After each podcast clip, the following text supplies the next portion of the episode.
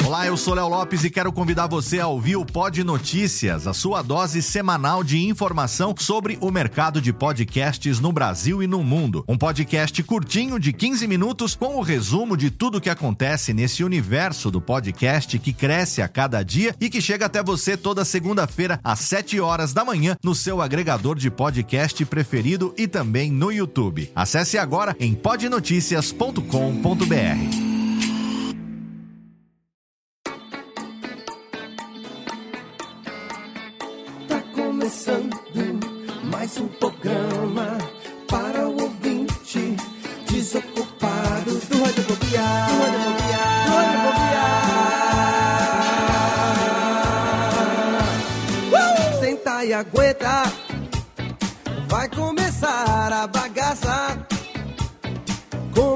garbo elegância, o seu radiofobia alheio.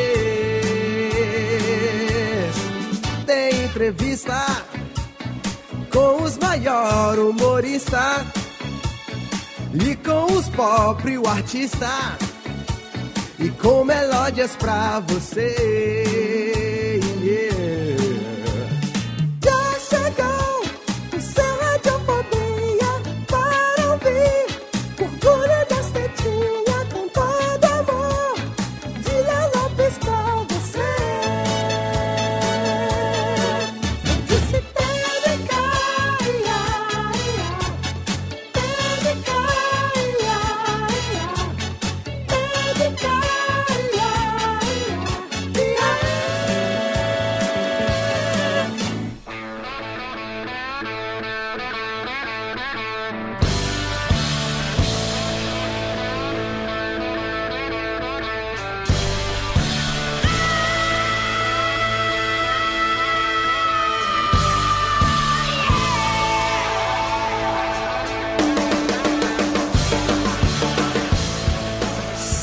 Ouvinte desocupado, tá no ar pela Radiofobia Podcast Network, mais uma edição do seu podcast totalmente delicinha, mais uma edição do Radiofobia, aliás, Rubens e Jorge, por favor, entrem, entrem em campo e batam palminhas, porque sim, tá no ar mais uma edição do Radiofobia, décimo ano no ar, estamos aí, cada vez mais perto do nosso programa, nossa, porque bateram seca a palma agora, quero mais uma vez aqui, tá suave vocês, os anões.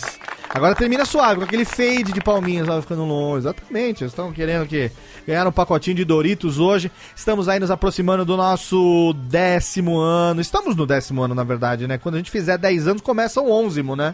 Então a gente tá aqui no nosso décimo ano, trazendo mais uma edição do Radiofobia pra você. A cada 15 dias aqui, um programa totalmente fenomenal. E hoje nós temos um programa maroto com um convidado que eu tive a honra, eu tive o orgulho nas tetas totalmente entumecida de participar do programa dele no mês passado. Eu fiquei muito, muito feliz com todos os feedbacks. Daqui a pouco a gente chama ele, porque primeiro tenho ele, o pai das gêmeas, diretamente da cidade mais deteriorada do Brasil, Thiago Fujiwara, aliás. E aí, Léo, tudo bem? Eu tô bem e eu quero saber de você, se você já sabe qual das centenas de decisões erradas da sua vida você vai trazer para o programa de hoje. Sempre. já. Ah, mas a principal foi uma vez que eu tava nadando com meus irmãos e eu vi um óvulo e resolvi entrar, cara. Ah. Essa foi a que descambou, cara. Ai, meu Deus do céu, essa piadinha podia ser aquela, né? Para que a punheta, essa piadinha é boa, né? Piadinha velha. Mas não, Thiago, eu não admito você falar mal de si mesmo nesse programa, porque você é o nosso, o nosso pauteiro, o nosso pauteiro oficial aqui. Quando, quando falta uma pauta, a gente joga no nosso grupo, a gente tem um grupo no Telegram chamado, chamado Coringas do Fóbias. Ali é um grupo privê, é a diretoria, aquele pessoal que come a picanha quando sai da churrasqueira ali, aquele que come. Sabe aquela turma que come a picanha na tábua? Que, que você nem leva na mesa, é na tábua direto, você corta e serve Não, com a que- que faca. pega a cerveja a melhor, né? Toma Exato. Heineken e os convidados estão tomando serpa. Leva aquele, não, aquele cara que leva serpi, leva, leva cristal e toma IPA, né? Aquele cara que é, é da turma. Esse é Thiago Fujiwara, o nosso pauteiro profissional. E hoje eu sei que você tem histórias para contar. Seja bem-vindo novamente. Muito obrigado, Léo. E temos também diretamente, cadê, Técnica? Aqui diretamente de Sorocaba, aquele que avisa quando está pronto e que é, ontem mesmo foi chamado de Jefferson pelos clientes no e-mail, o menino Chester. Olá, pequeno. Olá, Léo, olá, ouvintes. Olha, escolhas erradas é o que mais tem, né, Léo? E você, olha, escolhas erradas. Só vou te pedir um negócio. Eu sei que você tem histórias recentes aí. Mas não queima muito o nosso programa com os patrocinador potencial pode aí, deixar, não? Pode deixar que eu já troquei os nomes aqui. É, vai, vai dar tudo que certo. vai que aquelas lojas é, da América do Norte ali resolvem É. patrocinar ali o programa. Brasileiranas, brasileiranas. Brasileiranas resolvem patrocinar o Ou programa. como, ou como eu gosto de chamar, Ameribostas. Ah, Não faça isso, que vai que resolve entrar um aqui e você vai matar qualquer possibilidade. Então, por favor, Se né? entrar, a gente fala bem, né, Léo? Porque a gente é assim, eu sou dos vendidos. Somos os vendidos, putas pagas, podcastais que estamos aqui todos nós. E parabéns pela presença de Pode Tudo no Cast no Spotify. Olha que bonito, hein? Olha aí, estou muito feliz, Léo. Agora é só vitória. Depois das, das coisas, escolhas erradas que a gente faz, Agora- a gente começa a colher as coisas boas, né? E uma delas é estar no Spotify. Agora estou muito É, feliz. agora que abriu, né? Agora que abriu a o circo né? de horrores. Agora temos, estamos todos juntos lá e só falta ele ter lá o seu canal em áudio, aquele que aparece duas vezes no Hangout, o dono do próprio fã-clube, Pedro Opalotti. Olá, pequeno. E aí, senhor Léo Lopes, tudo bom? Fazer um fã-clube para si mesmo foi uma decisão errada, seu, Pedro Palotti? Cara, eu vou Divulgar pro Vitinho foi a decisão errada. com isso. Umas do- uns dois mil, eu vou morrer, vai ter três gerações, vão ficar me enchendo o saco. Ficar, ficar, ficar enchendo a mochila de, de docinhos da Fini na Campus Party foi uma decisão errada? Não, essa foi acertada. Ele fala, eu, né, eu, criei, eu criei dois fã-clubes, criei até dois de mim, que eu entrei duas vezes nessa mesma chamada, né? Exatamente, exatamente. Olha, mas o Pedro, o Pedro, desde a época que ele pulava no salto com varas, ele tem muitas decisões erradas para contar aqui, porque nós, tem uma coisa que nós aqui somos especialistas, é em contar, em, em Pra- colecionar decisões erradas. Pra começar, que ele gastava dinheiro com vara, né? Já, né? Ó, Exatamente. Já tá eu não gastava, eu ganhava. Ganhava falar dinheiro. Olha, é um profissional da vara. A vara nunca escorregou e... Não? Não, mas eu quebrei duas e foi um prejuízo desse tamanho. Eita, olha aí. Eita, A olha aí. ufa, eita. Ainda bem que eu não era o dono, senão eu tava Ai, muito bravo. ai, O ai. dono da vara tava chorando, né, Pedro? Quando Tava, quebrou. quebrou a vaia dele e ficou chorando. Queremos aqui protestar a ausência de Vitinho, que chegou tarde em casa, teve que dar comida para seu cachorro bezerro e não está gravando com a gente aqui hoje. Então fica aqui o nosso beijão para Vitinho. Na verdade, ele tá perdendo tempo ganhando dinheiro fazendo o podcast dele e não tem tempo mais de participar do nosso aqui. Então. Tá certa a indignação. Tá certo, tem que acabar com o podcast mesmo. Tá certo a indignação. E nós temos hoje pra falar sobre decisões erradas, que são histórias, na verdade. A presença dele pela primeira vez no Radiofobia demoramos pra fazer, porque eu, na verdade, demorei pra fazer o convite, mas agora que eu tive lá participando do podcast dele, ele também está aqui participando do Radiofobia. Seja bem-vindo a esta maluquice, meu amigo Fruves Brian Riso no Radiofobia hoje, olha que fenomenal. E aí, galerinha, beleza? Tudo bem? Como vão? Prazer estar aqui. Atenção! Bonito Estamos aqui. Gaúcho! Quem falou gaúcho aí? Fui eu. Gaúcho é elogio? Eu não sabia gaúcho era elogio. É elogio, claro que é. Gaú... Ô, Brian, que prazer ter você aqui. Eu quero agradecer aqui publicamente por você ter me convidado lá pra participar do Eu Tava Lá. Nunca recebi, nunca antes na história da internet, eu recebi tanto, tanto feedback positivo de uma participação quanto a minha participação lá no seu programa. Eu que terminei a gravação achando que eu tinha falado tanta groselha, porque a história da gente é a Nada. mesma história, né? Se repete aí. Não, cara, sim. fiquei muito feliz. Obrigado você e o como chama nosso querido editor lá, o meu discípulo, que eu esqueci o nome dele.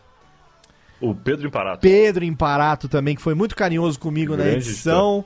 Foi muito, muito, muito generoso. Obrigado. Eu tava lá, já fica aí o link no post pra você participar. Esse programa, convite, obviamente, pro Brian. Como lá é um programa de um homem só, isso aqui também é Boa. um crossover com Eu Tava Lá, obviamente. Olha aí que lindo. Muito obrigado. Cara, duas coisas sobre a tua participação. Primeiro, que foi muito boa. A história foi muito legal e o episódio ficou mesmo incrível.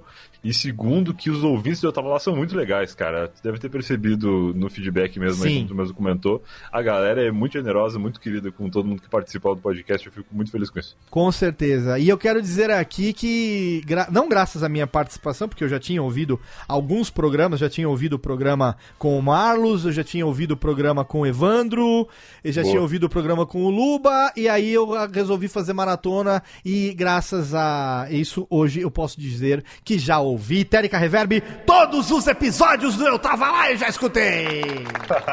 que legal. Demais. Os primeiros são bem ruins, né? Se tu ouvir. Nada! Da- Você, você era meio ruim de fade, né? Eu posso dizer. Você era meio ruim tudo. de, Não, de subir primeiro o assim, eu ainda sou ruim de fade, que agora não sou mais eu que edito. Exatamente, exatamente.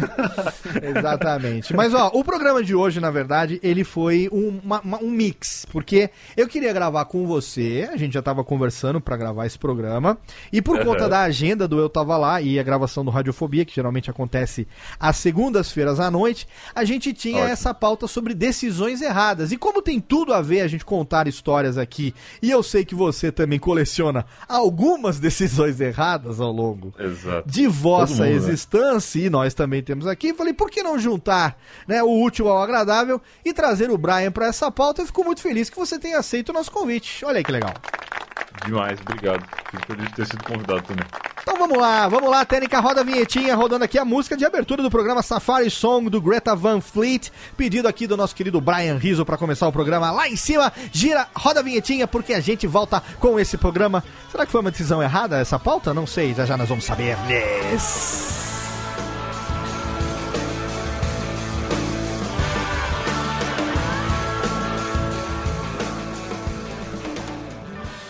Bem, olha bem, conhece. Radiofobia. Radiofobia.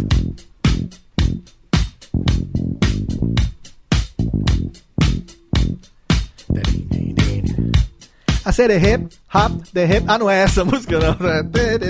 Tamo de volta, Tericales. Tamo de volta aqui com Another One Bites the Dusts aqui do Queen. Tamo de volta exatamente agora às vésperas do, do filme do Queen. Será que foi uma decisão errada esse filme do Queen, hein? Aquele. Como é que chama aquele. Remy Malek. Reni Malek, aquele maluco do Robot. ai, Como é que é o. Mr. Robot. Mr. Robots. Então, quem tá botando fé nesse filme, levanta a mão aí, vamos ver. Olha, eu não estava antes, Hum. né? Porque eu acho que o Remy Malek não tem nada a ver. Mas só que, como ele é um bom ator, eu acho que pode, pode, pode ser bom, viu? Depois que eu vi Ele o é meio- eu gostei. Ele é meio cosplay de festa fantasia, sabe? Posso dizer, posso dizer que Cê- eu estava melhor fantasiado de. Você acha que. No, é, a sua. Ó, o cosplay de, de- O cosplay não, a fantasia do Jeff é de respeito, hein? Cospobre. Depois eu mando foto aí pra O deixar Reni no- Malek não ficou muito meio cospobre, não? Meio dentução assim? Parece o carioca. Ia ser, o, ia ser o outro cara, aquele que fez o Borá, lembra? Eu Puta, que- não! Esse Que Sacha Baron Cohen? Esse aí, esse é ele. Aí eu não sei por que ele não aceitou. Caraca, você, você que gosta do Queen, o meu amigo Fruves, qual a expectativa, hein? Diga. Cara, Esse eu filme. gosto muito do Queen, eu não sou muito de ver filmes assim, então eu não entendo nada de cinema. Inclusive, eu fico muito puto quando eu tô vendo algum filme com a minha namorada e ela começa a falar o que vai acontecer, mesmo sem ter visto o filme. Ah, tá. Porque são que eu chamo aí de clichês do roteiro, eu não pego nada dessas coisas. E aí Ah. ela vai falando os negócios e ela dá spoiler do filme que ela não viu. E eu sou muito ruim pra essas coisas, eu não percebo nada. E a minha expectativa pro filme do Queen ela é um pouco mais alta do que pros outros filmes, porque eu gosto muito de Queen. Sim. Mas eu acho que vai rolar, assim. Eu, eu acho que só de não ser o Sacha Baron Cohen aí, Porra. eu já tô mais animado. Já tá Ô, valendo, Léo, né? Oi. Um negócio que é legal de falar é que eu tava lendo umas reportagens aí que é fa- falando da, da mixagem da voz, que eles vão fazer um mix aí entre a voz original, né, do, do Fred Mercury Aham. e também sobre com a voz do Remy Malek, porque ele canta Que também. foda. E eu ouvi também uma entrevista dizendo que o Mark Martel, que tem a voz igualzinha a do Freddie Mercury, é, vai participar também fazendo algumas, algumas dublagens e tal, Vai ser um ajudando. dublê de voz. Dublê de Porra, voz, exatamente. foda. Do Mark Martel. Olha aí. Exatamente. Legal, Mas enfim, legal. começamos o programa totalmente fora da pauta, afinal de contas, é pra isso que o Radiofobia serve, pra isso que nós estamos aqui. É, E nós estamos aqui hoje pra falar, sabe o quê? Como nós temos a presença de Brian Rizzo, que tem Boa. o seu podcast Eu Tava Lá. Vamos fazer, vamos, vamos começar a ordem inversa, porque geralmente a gente faz a pauta, desenvolve a pauta e depois lá no outro bloco a gente acaba falando a respeito do podcast do convidado e tal. Mas vamos fazer invertido dessa vez, até pra justificar o fato de nós- nós termos escolhido é, um tema pra gente contar histórias aqui. Então, eu queria que o Brian, é, caso exista alguém que chegou de Marte ontem e não tá ligado na existência do seu podcast ou na sua persona online, por favor, passe pra gente um overview de quem sois, o que fazeis E o que momento que você decidiu fazer aquele podcast que é tão legal, contando histórias das vidas das pessoas? Maravilha, cara. Bom, meu nome é Brian, como você já deve ter percebido, afinal de contas, vocês estão ouvindo esse podcast aqui já tem alguns minutos. mas eu trabalho, cara, com podcast já há muito tempo. Eu até fiz um episódio falando sobre isso esses dias, não foi ao ar ainda, mas eu acho que vai agora ao ar nas férias. Eu tava lá, que eu comentei o seguinte: eu comecei na internet quando eu trabalhava num provedor de internet, eu trabalhava na parte chata da internet, que é a galera que mexe com TI e tal. E isso foi lá em 2008. E aí eu comecei, eu trabalhava no Helpdesk Center desse lugar e eu ficava muito tempo ocioso, porque o Helpdesk Center ele é o suporte técnico onde as pessoas ligam para pedir ajuda. Certo. Enquanto as pessoas não estão precisando de ajuda, a pessoa fica lá parada mexendo na internet sem fazer nada. E aí nesse período ocioso eu criei um blog que depois de produzir conteúdo no blog, fazer curadoria, na época era aquela coisa de, de memes, videozinhos engraçados e tal. Eu acabei sendo convidado para participar de um podcast que não existe mais, mas na época eles me convidaram para dar uma entrevista, falar como é que era o meu blog, coisas assim. E aí eu descobri a mídia podcast, isso lá por volta de 2009, 2010. E um tempo depois eu até passei a integrar esse podcast, chamava Noobcast na época. Noobcast. E Noobcast, e pouco tempo depois, quando o Noobcast acabou, eu descobri que ele era uma cópia descarada do Nerdcast. Era igualzinho, era Ah, o mesmo vá. formato. Ah, vá. Era igual. é- era Existe igual, igual. qual programa que é cópia do Nerdcast? Depois eu passei a, perceber É. que vários são, até hoje, tem um monte de podcast que é igual ao Nerdcast. Só que na época, como eu descobri por eles, eu achava que, que era eles que tinham criado tudo, sabe? Sim. E aí eu fiquei, putz, que, que decepção e tal. E aí eu meio que não lidei mais com, com podcast depois. E aí eu vim pra São Paulo em 2014, fui trabalhar no Não Salvo. E aí lá no Não Salvo a gente desenvolveu ali juntos um projeto que se tornou o Não Ovo que eu fiz parte lá da bancada de 2015, no começo do projeto, até agora há pouquí- pouquíssimo tempo. E no começo desse ano, eu tava na pilha de fazer um monte de podcast, o Não Salvo também tava expandindo lá, criando outros podcasts dentro lá da casa, dentro da, da família, não ovo de podcasts. E aí eu tava com muita vontade de fazer uma coisa diferente, assim, porque uma limitação do Não Ovo, dos podcasts do Não Salvo, era uma gravação presencial, que é muito legal gravar presencial, tem toda uma dinâmica com os participantes e tal, mas limita muito o convidado, porque Sim. tem que estar chamando pessoas que estão na mesma cidade e têm disponibilidade de gravar. Eu E mesmo nunca participei do não. Eu mesmo nunca participei do não Pois ovo é, porque, por é porque nunca fui convidado mesmo, mas é, enfim. Mas então, aí é difícil. E aí eu falei, pô, eu quero criar um negócio que eu consiga falar com o meu amigo que mora em Porto Alegre, que eu não falo há muito tempo, e que eu não vou conseguir encontrar esse cara em São Paulo. E se eu for em Porto Alegre, eu não vou conseguir gravar nada com ele. E aí eu comecei a conversar, inclusive eu estava em Porto Alegre quando eu tive essa ideia, e aí eu comecei a pensar ali formatos que eu conseguisse fazer remoto. E aí vocês que gravam podcast aí há um tempão sabem que uma das dificuldades de gravar remoto é a qualidade do som do convidado, porque eu consigo garantir o meu som, a gravando, né, gravando local aqui, comprando equipamento, dando uma arrumada na casa para não ficar aquele eco absurdo, mas eu não consigo garantir que a chamada do convidado fique boa, até porque eu não vou querer convidar só podcaster, eu quero convidar pessoas que têm histórias diferentes e que trabalham em diversas áreas. E aí eu não posso exigir que esse cara tenha um equipamento, esse cara pode, eu posso eu ligar para ele, ele me atender do microfone do celular dele, tá tudo bem. E aí foi nessa pegada de poder justificar uma possível qualidade ruim no som do outro que eu inventei a história de telefonar pra pessoa. Então eu começo, eu tava lá no sozinho, aqui em casa, e aí eu falo, ah, eu vou ligar pro fulano pra ver que história ele tem pra contar pra gente. Aí eu ligo pra pessoa, aí toca lá o barulhinho do, do telefone tocando e tal da chamada sendo feita, né? A pessoa atende o telefone e aí a gente troca uma ideia ali de alguns minutos e depois a pessoa vem ao podcast para contar alguma história. E aí minha premissa é que todo mundo tem alguma história para contar, mas nem sempre a pessoa uh, sabe do potencial que aquela história tem de entreter outra pessoa. E o meu grande objetivo quando eu tava lá é chamar pessoas que não têm nenhum contato com a mídia, por exemplo, o porteiro do meu prédio, para ele contar alguma história de algo que aconteceu na portaria. E todo porteiro tem muita história para contar. E eu tenho certeza que, que eles não têm tanta gente para ouvir. e é legal trazer essa galera assim e ver o que, que a vida deles já proporcionou. Assim como o Léo já esteve lá e já contou a história de vida dele maravilhosa e, e foi muito bem recebida pelos ouvintes, que falam muito disso até hoje. Cara, aí é muito legal, eu tava lá, fica aqui o link, é claro, no post pra você.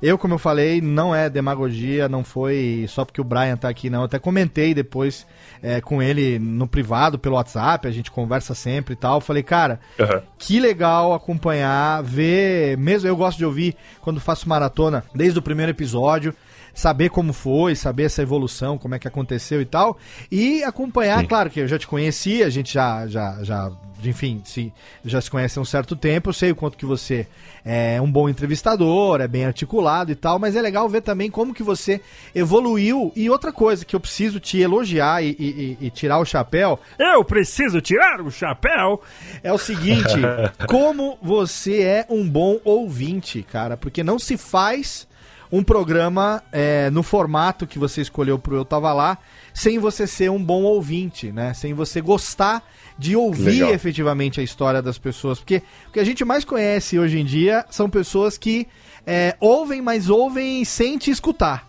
né? Elas estão te ouvindo, Entendi. aí quando você pergunta alguma coisa sobre o que elas acabaram de dizer, elas não sabem responder porque estavam dispersas. Elas estavam emprestando o ouvido, mas elas não estavam te escutando propriamente dita, né? As pessoas querem falar Entendi. mais do que querem ouvir. E você é um excelente ouvinte, consegue acompanhar as histórias, extrair algumas coisas a mais ali das histórias e tal. Então tem que tirar. Eu tiro meu chapéu pra você, Brian Rizzo. Fenomenal, cara. Ô, obrigado, eu tô, eu tô aprendendo isso, né? Porque assim, eu já tinha participado de outros podcasts, mas eu nunca fui host de nenhum, assim. E eu tava. Quando eu comecei, eu tava lá, eu tinha vontade de ouvir as histórias das pessoas, mas eu tava muito preso, assim. Quem for ouvir os primeiros episódios vai perceber que, além das deficiências técnicas, eu era muito mais travado do que eu sou hoje, assim. Então eu tô agora com o tempo me soltando, eu tava lá já tá com quase 30 episódios, e eu pretendo aí pra próxima temporada já poder trazer pessoas que não trabalham assim com comunicação. Já trouxe algumas, mas eu quero poder me sentir à vontade de extrair histórias de qualquer pessoa para poder trazer gente diferente, assim. Tem uma listinha já com algumas profissões que Ah, eu quero que explorar. legal. E em breve vou estar pronto para isso, eu acho. Ah, que legal. E, ó, e outra coisa que eu ia falar pra você, eu vou falar aqui também ao vivaço aqui na gravação da Radiofobia. A gente também tá transmitindo agora a gravação ao vivo pelo nosso canal lá no canal no, no Twitch, que a gente fazia isso já em Boa. 2009, 2010. A gente já fazia isso de transmitir a gravação e pro pessoal que quer curtir, saber como é que funciona, é, se é realmente ao vivo, com vinhetinha, com musiquinha e tal, que é a, a pegada de emular o rádio no podcast. É, mas eu quero deixar Aham. isso aqui já dito, por favor. Me adicione lá no grupo que eu quero participar. Você viu falando no programa que o grupo lá tem a galera que participou dos episódios pra trocar ideia e tal. Eu falei, mas eu não estou. Sim. Por que, que eu não estou lá Tu- participar? Tu Estou, não tá no grupo, não? Vou te estou colocar me então. sentindo preterido lá pra participar. Quero, quero ir vou lá Colocar, vou colocar que é muito bom. participar do grupo do Eu Tava Lá, que é no Facebook e que tem os apoiadores, obviamente, também. Facebook. Quem quiser, apoie lá o Eu. Tava Lá, pode apoiar através do PicPay, não é isso? Pessoa de assinaturas. Boa, isso aí. Tem PicPay, tem Padrim, tem PayPal. E uma Olha aí. coisa legal do, do- da galera que assina Eu Tava Lá é que eu faço um podcast diário, que, se for olhar pelo lado técnico, não é bem um podcast, é tipo uns áudios grandes que eu mando. Mas a galera acompanha ali um conteúdo exclusivo que eu mando todos os dias. E a assinatura inicial custa 5 reais. Lá já dá acesso a esse negócio, é bem divertido. Tem Excelente. bastante gente que escuta. Excelente. Tecnicamente, você fala que não é podcast, mas o podcast está evoluindo, hein? Está evoluindo. Agora estamos aí no Spotify, teve uma abertura, hoje teve uma abertura estrondosa no Spotify. Estamos aí. O importante é sermos ouvidos e fazer com que esse conteúdo chegue para um número cada vez maior de pessoas e inovar. Né, e trazer histórias, acho que histórias das pessoas é muito bacana. Isso que você faz aí, trazendo a. a- a- eu, no segundo programa, já tava me cagando de dar risada com a história lá da. Da. Como é Do chama? Cosma, Da- é a ninfomaníaca da de Barra do Ribeiro, ninfomaníaca dois. de Barra- Ah, a história do cadeirante é de cagar de dar risada. Eu vou falar pra você. é com o nosso amigo lá, o, o do, do, do Pretinho Básico, né? Como é que ele chama? O- Rodrigo Cosma. O Cosma, Rodrigo ele é o cara exatamente. Que ele, ele tá em processo de ser expulso do Pretinho Básico, inclusive, porque ele só fala coisas pesadas, assim. Porra! E aí, quando eu tava lá, ele é sempre muito bem-vindo e a galera gosta muito dele por causa disso, porque ele só Ah, fala absurdo. Então já fica aqui o convite para nós trazermos aqui você novamente, trazermos o Cosma e vamos chamar mais uma ou duas pessoas que são boas de contar histórias pesadas e gravar o primeiro Radiofobia proibidão que nós não fizemos até hoje. Acho que é uma boa fazer Cara, um. quando o Cosma participou a primeira vez, é, esse episódio esse episódio 2, ele, a gente gravou mais de uma hora e foi tipo 30 minutos pro ar. Porque era, eram coisas incontáveis. Não tinha como botar no ar aquilo. E aí eu, inclusive, a partir desse momento, resolvi criar lá no, no, no, nas- nos- no- um plano para os assinantes do podcast, que é a galera que tem acesso ao conteúdo bruto do podcast, que é um absurdo de perigoso. Entendi. Mas eu fico com muita pena de não botar no ar os, os absurdos que o Cosma Ah, fala, sim. e aí eu disponibilizo pra essa galera. É, Pra porque. quem paga só, né? É, Quem lógico. Até Pagar porque. É, porque aí eu sinto que eu sinto que essas pessoas elas não vão querer compartilhar porque elas vão se sentir culpadas depois. Exatamente. É tipo uma seita, né? É, e sabem Eu que tenho o nome e o CPF de todos eles. O monstro, o monstro do o monstro do processinho tá sempre rondando o produtor de conteúdo, né? Então, temos É, que tem- tomar tomar todo o cuidado. Mas agora então está aqui feito o introdutório. Eu tava lá um podcast co-irmão do Radiofobia, fica o link lá pra você, não só ouvir, assinar aí no teu feed, ele tá lá no Spotify também. Você pode assinar ele em qualquer agregador de podcast que você prefira, em qualquer de qualquer maneira, não tem mais justificativa pra você não escutar. E é claro, também Patrocine lá, seja um dos apoiadores, participe do grupo secreto, receba conteúdo diário, receba nudes, foto de pirox e tudo mais. Afinal de contas, não é do voto de pirox do, do Cosma, que deve mandar para todas as pessoas. Muito bem, da, da ninfomania aqui de Barra do Ribeiro. Exatamente. Então nós estamos aqui hoje para contar histórias, histórias, nesse espírito do Eu Tava Lá, de decisões erradas que nós já tomamos. E essa história foi baseada, do, no- na verdade, eu, eu inventei esta pauta. Thiago Fujiwara vai gostar dessa história. É, eu estava conversando com um amigo dia desses a respeito é, da- da- de quando surgiram os primeiros telefones celulares, quando começou a se popularizar. Né? A gente estava falando que na época ter celular era sinônimo de status. Lá no final dos Aqueles anos. Nokia, aqueles Nokia. É, não, no final dos anos 90. Era o- Motorola, Nokia veio muito depois. Veio, depois veio o StarTAC da Motorola, depois veio o Nokia da Cobrinha, o Gradiente, né, meu primeiro celular. Mas o que eu estava dizendo é que é o seguinte, é, em 1998, recém-chegado do do Sri Lanka, né, que eu fiquei até outubro de do- 97, eu fui transferido para Belém do Pará. Estava eu lá em janeiro de 2008, em do 98, 1998. Eu estava lá em Belém do Pará, nos meus 24 anos ali, 23 anos, é, assumindo uma nova missão ainda pela Igreja Messiânica na época e tudo mais. E aí, eis que surgem, ah, os celulares começam a surgir os primeiros planos para você poder comprar um celular, né? Era uma coisa totalmente desconhecida ainda. E aí, o nosso responsável, que tinha um status mais maior do que o nosso, obviamente, é, me aparece com um StarTAC da Motorola. Aquele que o cara tinha que ter cinco baterias para poder funcionar durante um dia. Não sei Esse se é você... pequeno ainda, né? As baterias eram pequenas. É, era ataque pequenininho, durava duas ligações cada bateria, o cara já tinha que trocar a pisciroca da bateria. Mas o negócio é o que é- é- é- não era tanto a tecnologia, era o status. Afinal de contas, ele era um responsável por uma área, as pessoas precisavam falar com ele imediatamente. Aí quando eu falei, olha, CC, eu vou comprar também o celular, ele disse assim para mim, mas por que você quer um celular? Qual a necessidade que as pessoas têm de falar com você instantaneamente? As pessoas deixam um recado. As pessoas podem entrar em contato e falar, olha, entre em contato com o Leandro quando ele, que ele, ele peça para ele ligar para mim. É muito mais prático. Afinal de contas, você liga no momento que você puder. A pessoa não vai te atrapalhar naquele momento. Imediatamente ali, tirar você de uma atividade importante. Não é? Fazer você atender ali uma ligação. Quem que atrapalha a vida de uma pessoa assim? É, e ele com o celular na, na- na cintura, né? Não, quem que vai querer. tal? E uma maneira de dizer que ele era fodão, ele podia ser procurado a qualquer momento, mas eu não. É, é- quem era eu, né? Afinal de contas, poderiam me ligar em algum lugar, me deixar um recado, e aí eu ligaria de volta, caso necessário. Foi então que eu tive a bela ideia, com base nesse raciocínio, de ao invés de comprar o telefone celular, investir o dinheirinho que eu tinha acumulado no Pager. e, com- Tecnologia do futuro. e, com- Tecnologia de ponta. e comprei o Teletrim. comprei o Teletrim. O Léo pai- deu uma de Capitã Marvel, né? Eu fui até, eu fui, eu fui até o centro de Belém do Pará. Fiquei na fila numa loja que era uma loja que vendia pagers. E eu fiquei fazendo degustação de pagers. O que tinha telinha amarelinha, o que tinha telinha com fósforo verde na letrinha, que quando a pessoa ligava, não era só o número que estava chamando que aparecia, ficava uma mensagem. Olha só, muito mais prático do que o telefone celular. Porra.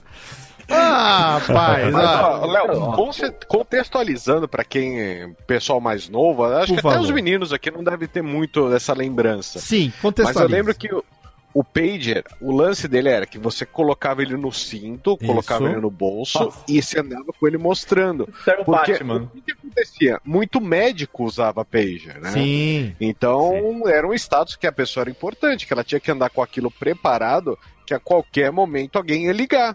Que ela é o Batman, exato. né? Ela É, precisa estar Era, disponível. Na, meu na pai verdade, tinha. pro Léo ligava a Luciana falando: Ó, na hora de voltar pra casa, traz tomate. Não, traz- eu nem era casado na época. Eu era solteiro, eu era solteiro.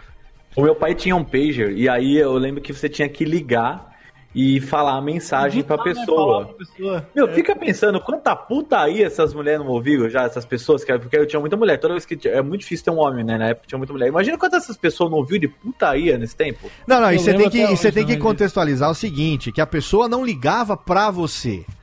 Ela ligava pra central do Ligava pra pager central, isso. e ela falava, eu quero deixar um recado para o pager 2491, sei lá. A mensagem é. Qual é o recado? não Aí a prático, pessoa né, dava, a mensagem é: ligue para sua voz daqui, entendeu? Ligar para 27964, não sei o quê. Era, era isso, cara. Você ligava para uma central, tinha uma telefonista que atendia, uma atendente, que anotava o recado, aí ela lá no sistema dela digitava esse recado, o seu pager vibrava no seu cinto, na sua cinta, e aí, se fosse um mais moderno, a mensagem aparecia como aqueles letreiros de, de, de aeroporto que a letrinha vai correndo assim, né? Sim, sim. Nossa, Nossa, aquele- mas então ainda tinha os que não tinham display, que tu tinha que fazer o quê? Tu Não, não, não, tinha o que tinha uma display- mensagem, Não, não, então, o é assim. Os mais Não, baratos. display, né? Não, não, não, ele tinha o display, mas assim, os mais modernos, a mensagem ela aparecia correndo. Vamos supor que ele tivesse 12 caracteres.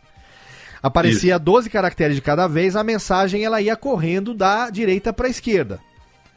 Nos mais comuns, era um display como se fosse um display de calculadora, aonde aparecia o número para você ligar de volta. Vagabundo. Ah, caralho, é muito central de recado, né? Aparecia só o número, você não sabia do que se tratava. Aparecia o número que queria que você ligasse de volta, só. Aí você Tá aí pegava. um emprego que durou pouco, né? Tanto é. Então, mas a praticidade da coisa que você não sabe. Olha aí, por isso que eu, eu, eu raciocinei, quando o CC me orientou, pra que, que eu precisaria de um celular. Falei, porque é muito mais prático. Eu recebo a mensagem do número que eu que preciso ligar no meu Teletrim. Eu me desloco até um orelhão e ligo. Que prático. Afinal de Pra contas, em qualquer esquina tem um Caralho. orelhão. Não é verdade? Então eu tinha comigo o meu pager e eu tinha um cartão, porque já, não- já não era mais aquela coisa. também, né? Já não era mais aquela coisa antiga de telefone com ficha, não. Tinha a ficha car- é muito mais legal do que o cartão, vai, fala sério. Ah, não, Tinha mas o cartão dava pra cartão. colecionar, pô. Sim, tinha cartão telefônico. Então, olha só que praticidade. Tocava o seu pager, você onde você estivesse, você não precisava responder naquele momento, afinal de contas, não é nada tão urgente assim, que se fosse eu teria um celular. E aí eu me deslocava no meu tempo, dentro da minha disponibilidade. Eu ia até um orelhão, ligava meu pager, porque estava ali anotado o número que eu tinha que ligar, colocava meu cartão no telefone no orelhão e discava. E se o meu cartão não tivesse terminado os créditos, eu conseguiria conversar com a pessoa. E na maioria das vezes, o recado já tinha ficado obsoleto, porque ele ligava três horas depois e não tinha a assim. menor importância. Você recebia a mensagem aí você fazia um swipe até o orelhão, né? Exatamente. Você fazia um swipe da sua pessoa até o Você orelhão se e ligava. deslocava até o orelhão. Então eu gostaria de dizer que, na minha coleção de decisões erradas, ter preferido comprar um pager ao invés de um celular. E outra, a- o orgulho do homem, não é verdade? O orgulho do homem, orgulho do é homem é uma coisa. Porque as pessoas me perguntavam: esse, esse tal de pager é prático? Mas esse é pratilis- pratiquilíssimo. Uma das coisas mais práticas que existe no mundo. Mas vale o investimento, eu comprei em 12 vezes. Puta que pariu. Eu estava arrependido na segunda parcela, eu já estava arrependido. Que não era comprar em 12 vezes, na verdade era tipo um contrato que você firmava. Que, consórcio agora. É, não, não, não, era um contrato, porque o aparelho não era seu, o aparelho, o aparelho era ce- cedido em regime de comodato.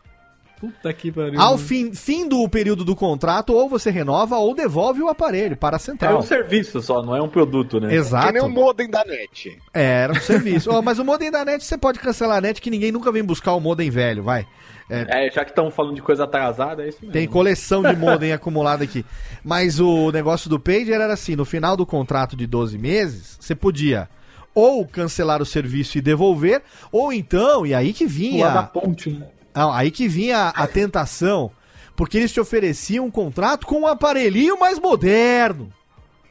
Ah, olha aí. A Pô, venda o modelo- casada, isso aí que O chama, modelo Léo. não é muito diferente de hoje, o modelo de negócio, né? É, a mesma coisa, é status só- e eu te ofereço um plano que você não precisa por um valor exorbitante pra comprar um aparelho. Só que numa época onde ninguém mais está usando o pager, eu fui lá e comprei o pager. Isso aí. É a mesma Vanguarda coisa. É a mesma Quanto coisa. tempo que você desistiu disso, Léo? Olha, eu, eu, eu tive que pagar os 12 meses porque a multa contratual para devolução era Nossa, tipo, isso sei é terrível, lá, cara. Quando o tem uma dobro. multa contratual do negócio é pra tu te arrepender. Porque quando o cara É. coloca uma multa contratual, ele sabe que o cliente vai se arrepender, mas ele não vai poder cancelar por causa disso.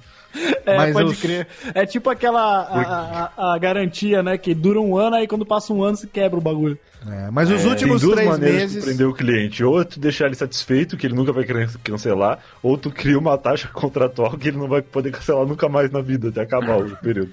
Mas, Contrato ó, vitalício, né? Tipo, é, imprime o contrato nas costas do cara, né? Tipo, Os últimos três meses eu devo confessar que basicamente o aparelho ficou trancado na gaveta, porque eu já Porque não... o Léo pegou um Blackberry pra ele. Não, não, não, não. Aí depois eu, depois eu evoluí do, do, do, do Pager, eu acabei já evoluindo pra aquele gradiente azulzinho, sabe aquele que tinha o jogo da cobrinha? Aquele azulzinho, azul, um azul calcinho, um gradientezinho que tinha. A bateria durava metade do mês. Metade do mês, exatamente. Aquilo era bom. Mas enfim, a minha história pra começar esse programa aqui, e foi com base nisso que conversando com um amigo, aí ele virou pra mim e fez o seguinte comentário, um amigo que eu tenho que é pouco sincero, ele falou assim, mas você foi muito burro, não? Eu falei, imagina. imagina. O é. melhor, o melhor é que eu imagino, tipo, o Léo não dando o braço a torcer, É. que aquilo era uma bosta. Não era. Não, na época, na Ah, época. Não, é ótimo, é super prático. Na o orgulho é, tem não. que ficar lá em cima. É, e na É. época, na época eu realmente me senti é, um tanto quanto, é, digamos assim, é, status, né, com um certo status, mas ao mesmo tempo eu parei pra pensar que se eu tivesse comprado um celular, eu, né, a decisão teria sido talvez um pouquinho melhor, não sei, né, mas enfim. É, então, com base nisso, eu resolvi criar essa pauta, chamar o Brian pra gente conversar, porque também fiquei sabendo que entre vocês existem decisões bem piores do que essa minha. E aí eu quero agora tripudiar em cima do sofrimento alheio. Claro que eu tenho outras piores do que essa, mas essa foi o que originou, digamos assim, porque 12 meses amarrado num contrato que hoje seria equivalente a uma mensalidade da, sei lá, da Netflix, talvez, não sei. Pra um serviço bosta, Tá. né? E sendo que Netflix você assiste quase todo dia e tem várias opções, e no Page você só recebe oito caracteres no visor. É. É, é algo tanto quanto. Pra quem era pau- paupérrimo na época que não tinha de cair morto, ganhava um salário de fome, enfim. Mas enfim, esse foi o início, então agora eu quero passar a bola diretamente para Chester Barbosa, o menino que tem problemas Ah, meu Deus. com a entrega alheia. Eu não sei, eu juro por Deus. Eu, não- eu só não tô mais triste porque eu estou sentado agora, maravilhosamente, nesse, nesse trono que foi construído por choro, por lágrimas dessa minha pessoa. O negócio é o seguinte, Léo. A minha escolha foi que eu escolhi ser feliz, Ah, né? certo. Só que a felicidade, ela tem um preço. E Sim, muitas vezes, esse preço não é pago em dinheiro. certo. Ele é pago com sofrimento. Sim. Porque as lojas, elas, elas não estão interessadas no nosso conforto, elas Claro que estão interessadas no nosso sofrimento. No seu dinheiro O que acontece? sofrido. Oi? No seu dinheiro sofrido. Com certeza, com certeza. E mas o que acontece? Eu, eu tava precisando de uma cadeira, né? Porque eu tava com, com um problema no ombro. Minha cadeira anterior que eu utilizava, ela era até ligeiramente confortável, era boa assim, mas ela tinha um problema, né? Que ela tinha um- uma diferença, uma distância entre o assento e o braço, né? O encosto do braço muito grande. Então acabava ficando com o ombro elevado para cima. E isso por muito tempo, né? Acaba causando um problema sério aí de. de, de- ah, inflamou, inflamou meu ombro, ficou uma merda. Pensa, é um esqueleto complicado. sentado numa cadeira, então vai ter problema de osso mesmo, né? Pois é, exatamente. Aí eu precisava de uma cadeira, né? E eu fui no- numa loja. Eu pode deixar que eu troquei os nomes aqui, tá, Léo? Não vou usar os nomes originais. Certo, Mas eu, eu eu espero. As lojas canadenses. Não, vou levar, vou chamar de. Vou chamar de brasileiranas. Lojas brasileiranas. Ah, disfarçou tanto. Agora é assim, né? Agora ou, ou escondeu. prefere Ameribostas? Não sei. O que, que é melhor. Canadenses, é muito boa. Lojas canadenses, tá? Um pouquinho mais ao, ao norte. Certo. Eu, eu, eu fui, na verdade, antes de ir na lojas canadenses, eu fui na, naquela loja da onomatopeia de explosão. Ah, perfeito. Nossa. Meu Excelente. Deus do céu, tá Eu fui nessa loja. De da explosão ono- virtual. Exatamente. Fui na, na- na- nessa loja, né, de onomatopeia de explosão e, e encontrei uma cadeira muito bonita. Encontrei uma cadeira muito bonita lá pra comprar. Uma cadeira game, né, Léo? Porque agora eu sou gamer. louco. Assim Sim. com você. Nós, estamos- eu tenho meu, veio junto, inclusive, com essa cadeira, veio uma carteirinha, né, que é o meu atestado de gamer. É, Teu currículo. Veio, veio LOL. exatamente, veio um, um drive, um Veio aquele adaptador da, da almofada que tem aquele plug anal pra você. e fica E tem LED e tudo. Aí você senta ali, tuxa. Cadê? Ô, Térica, a Térica perdeu o time aí do. Exatamente. É, e tem você até LED, viu? fica ali. Você do- é, RGB maravilhoso. tem o Você LED anal de oito cores. discoteca da sua boca. Quanto Exatamente. mais fundo, mais troféu ganha. É, Exatamente. exatamente. E aí eu fui, eu fui na numa cafeteria lá e eu vi uma cadeira muito bonita, né? Que me chamou a atenção. Eu falei, olha, vou comprar essa, essa cadeira, vou comprar. Excelente. Essa cadeira estava custando o valor de, de. Eu vou falar aqui os valores, tá? Estava custando o valor de 1.600 reais. Caraca. É caro, caro pra caralho. né? É tudo isso por um plug anal, cara? Pois é, eu pago caro pra tomar no cu, né? Eu não- É assim mesmo. Eu, eu não tô. Viu, ô, ô, Jeff, você tá fazendo frila aonde? Porque eu não tô te, eu não tô te pagando bem assim, não, que eu saiba. Nossa, nossa, nossos trabalhos a gente ganha dinheiro com o corpo, né? tá bom. Tá achando que eu sou só um rostinho bonito, né? Tá bom. Que nada. E só, tá achando que eu sou só um rostinho bonito e uma bunda seca? Deve estar trabalhando em vapor lá em Sorocaba, não é possível. Porzinho. Mas e aí, conte? 1.600 então, 1.600 na, na, na É. Ca- Caploft. Já tava caro, já tava caro. Ah. Só que era uma promoção. E eu fui, eu fui passar o cartão de mamãe. Fui passar o cartão de mamãe na loja da explosão. Só que não passou, não tinha limite. Daí o papai, né, eu falei, vou esperar o meu papai chegar e vou utilizar o cartão dele. Vou, vou, Sem limite eu vou, você, né? eu vou esperar o meu papai chegar, desamarrar a mamãe do pé da mesa e me dar o outro cartão. Né, eu já tinha feito o, o primeiro trabalho ali de ama- fazer a amarração já antes para preparar para quando ele chegasse. pra dar chibatada, exato. Aí o que acontece? O que acontece é que a- ela não passou, eu falei, bom, vou, vou, trans- vou trocar aqui o método de pagamento. Quando o papai chegou, peguei o cartão de papai, fui até o, a- falar com a, com a moça né, do, do, do atendimento lá da explosão. E ela falou assim: ó, não, não será possível fazer, fazer a troca desse, desse, dessa, do, do bagulho de pagar aí, ó. Tô, tô nervoso. Eu tô- Método de pagamento. obrigado, obrigado, Thiago. Obrigado. E aí, o que aconteceu foi que eu, é, eu fui, tive, tinha que comprar novamente, tinha que realizar uma nova compra. Não, não dava pra mudar o método. Aí, beleza, cancelei a compra. Só que no que eu fui comprar, aí tava 100 caro, 100 reais mais caro. Tipo, passou a promoção, acabou. eu falei, não, Ah, perdeu o o que, que Playboy. é isso? O que, que é isso? Acabou uma promoção. viu? Acabou uma promoção, exatamente. Boa, eu boa. fiquei muito puto. Fiquei muito puto, né? E eu falei, não, vou mostrar como sou um brasileirinho, vou fazer o quê? Vou xingar no Twitter, Claro. né? Por 100 pila. Você já ia pagar 1.600 na cadeira. Obviamente. 1.600 eu pago, 1.700 não, é absurdo. Aí eu fiquei muito puto, falei, não, isso eu não aceito não, 100 reais não é não. Aí o que que eu fui? Aí eu fui na, na Canadenses, na Meribostas, né? Certo. Só tava lá, tava um pouquinho mais caro, só que aí o frete tava um pouco mais barato. Falei, bom, vai compensar, vai compensar. Vai- vai- E além disso, era minha indignação, Léo. O que importa é a palavra de um homem. A indignação dele são os princípios. Não, era o 100, não é por 100 reais, são os princípios. Né?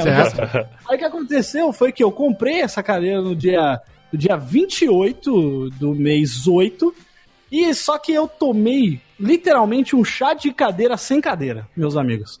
Porque eu passei 22 dias aguardando esta porra desta cadeira e não, não teve nenhuma atualização sequer desse produto. Ele só foi entregue para transportadora e depois disso não se moveu mais até o dia, até o dia, sei lá, 17 dia, de, do, do mês seguinte. Eu me ferrei E o muito. Jeff, ele é tão ansioso e ele ficava me contando essa Não, história. tão ansioso o caralho. Eu aguardei É. 22 dias em silêncio.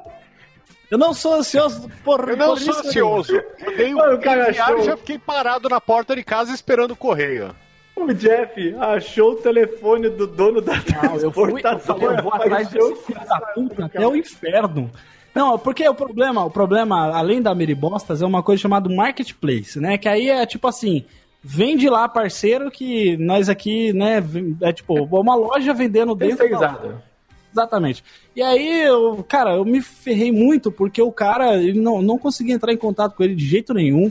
É, eu reclamei, obviamente, né, pra, pra loja, mas não, não deu. Falou assim: ó, estamos tentando contato com o cara lá, mas não tá dando certo.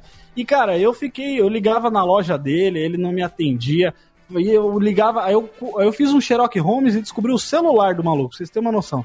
Descobri o celular dele, Stalker liguei demais. falei, cara, e aí, velho? Você vai fazer o quê? Ele falou, não, não sei o quê. Porque, ó, olha só, eu, eu, eu estava, pô, tudo bem demorar. Não, não tem problema demorar 20 dias. Só que o problema é que eu liguei na transportadora e a transportadora não tinha nem cadastro do cara lá, não tinha nem o CNPJ da empresa do cara, sabe? Tipo, não tinha nenhum, nenhum rastro desse, dessa parada na transportadora. Aí isso me deixou preocupado, né? Eu falei, porra, extraviou? Será que alguma outra pessoa ganhou uma cadeira e está sentado na minha cadeira? Eu, comecei a ficar, ficar puta, mano, fiquei puto pra caralho. Aí eu, aí até que passou, passados os 22 dias de espera, eu mandei cancelar a compra. Eu falei, olha, não vou aguardar não, vou, quero o meu dinheiro de volta, porque eu cansei de ser feito de trouxa, ou de já civil, né? Cadê os direitos do consumidor? Por causa de 100 reais eu vim comprar aqui com vocês e vocês vêm fazer uma parada dessa. E aí eu fiquei muito puto, né? É, só, só que pra vocês verem como o cara era filho da puta, até a moça da, da, da canadenses lá teve dificuldade pra entrar em contato com ele. Eu até fiquei com medo dele não querer devolver. Aí ele falou que extraviou, tava variado. E aí ele perguntou: Ah, que cor que você vai querer? Porque não tem mais a vermelha. Será que eu posso enviar outra? Falei, pá, tomar no seu cu, pelo amor de Deus, 22 dias você tá me perguntando a cor desta porra. Não acredito numa coisa dessa, meu. Aí, aí, por sorte, graças a Deus, a galera acompanhou lá no Instagram, o pessoal que segue lá Pode Tudo no Cash, acompanhou essa tristeza, essa tour, né, que foi. E aí depois desses dias é, foi cancelado e aí eu fui, aí, aí não, aí só que aí tem o plot twist da história. Ah, Eu voltei, eu voltei na explosão. Voltei na onomatopeia da explosão e adivinha só, estava 200 reais mais caro do que a primeira vez. É só de castigo. Só pra ti tava esse preço. castigo, Se outra pessoa abrisse, tava mais barato. Exatamente, era só pra mim, era maldição, né? aí eu, aí no fim, só que não tinha a cor que eu queria, aí eu fui e peguei uma outra marca, uma DX Racer, que tava mais ou menos o mesmo valor também, só que aí pagando em suaves prestações e agora minha bundinha está descansada aqui e ela já, já descansou do nervosismo que ela passou nesses dias. Olha Mas aí. escolhas erradas a gente faz o tempo todo, pelo amor de Deus. olha aí, que excelente, hein? Agora a, a escolha errada que você fez. Qual, qual, qual de todas foi a mais errada? Só pra gente ter uma ideia, mais ou menos. De- desse rolê? Qual de todas foi Eu a mais que- errada delas? Porque, né? Tá- É Eu uma que coleção, foi, hein? Foi ter ficado puto por causa de 100 pila. Eu acho que Eu acho também, cara. Eu acho que pior comprar coisa, cara. e esperar 20 dias é normal. Pois Porque é. assim, é, é normal, dependendo do produto, quando é muito grande, eu comprei uma mesa, por exemplo, a mesa da, da sala, mesa com quatro cadeiras, eu comprei pela internet num site desses aí. E aí dizia lá no site que podia levar entre 4 e 25 dias. Aí eu pensei, ah, se levar 25 dias, tudo bem, pelo menos eles me avisaram. Então, aí eu comprei, realmente demorou muito tempo. É, não, não Mas tem chegou. problema demorar, né? É isso que eu falei. Eu só fiquei preocupado realmente quando não tinha nenhum cadastro do cara lá. Eu falei, bom, tem alguma coisa errada aí, né, cara? E aí. Essa loja aí, essa loja aí da Onomatopeia de Explosão, ela uma vez, minha mãe comprou um celular nessa loja, e aí ela comprou um modelo, tipo, vamos falar em iPhones, ela comprou um iPhone 8, É. e aí ela recebeu na casa dela um iPhone 4. Ô, Uma louco, bicho! Muito, muito diferente. E aí ela tava puta que ela tinha recebido o celular errado. E ela falou, não, vou reclamar na loja. Aí quando ela foi pegar a nota fiscal pra mandar a foto pra loja, ela viu que a nota fiscal não era o nome dela, era outro nome de outra pessoa. Nossa. E aí ela reclamou na loja e a loja falou: Ah, mas se não tá no teu nome, por que, que tu recebeu? Ela falou: Ah, porque eu não vi. Quando eu cheguei, tava aqui e tal, eu abria, porque eu tava Ainda botou a vocês, culpa nela ainda. ah, o nome da loja. Ah. Não, isso é Botaram- foda. viu o nome da loja, viu o nome, viu que era pra mim, peguei, né? Achei que era pra mim, tava na minha casa. E aí ela descobriu depois que a pessoa, destinatário da, daquela entrega, era um vizinho que morava, tipo, dois, três quarteirões dali, no mesmo número. E eles entregaram errado, entregaram pro vizinho o iPhone 8 que ela comprou. Ah, e o vizinho ela, ficou bonitão. um modelo. É, e aí ela foi reclamar com a pessoa e a pessoa falou: Não, eu comprei um celular, recebi um melhor, vou ficar com Olha esse aí, que filho da Paguei o preço mais puta! barato promoção. Caraca, E aí, no aí. fim, as ela definições descobriu de. que tinha um vizinho filho da puta e uma loja atrapalhada que, no fim, a loja acabou devolvendo o dinheiro. Ela nem quis comprar mais com eles. As definições de filho da eu tive- puta foram atualizadas nesse É, momento, hein? Eu Se tive um problema. erro, É uma coisa, mas eu tive um problema de eu comprar um controle original do PlayStation Ah, eu vi e, essa. me man- e me mandaram um controle genérico. Eu vi Nossa, essa daí, aí- Thiago. é Foi lá na Eu- eu-?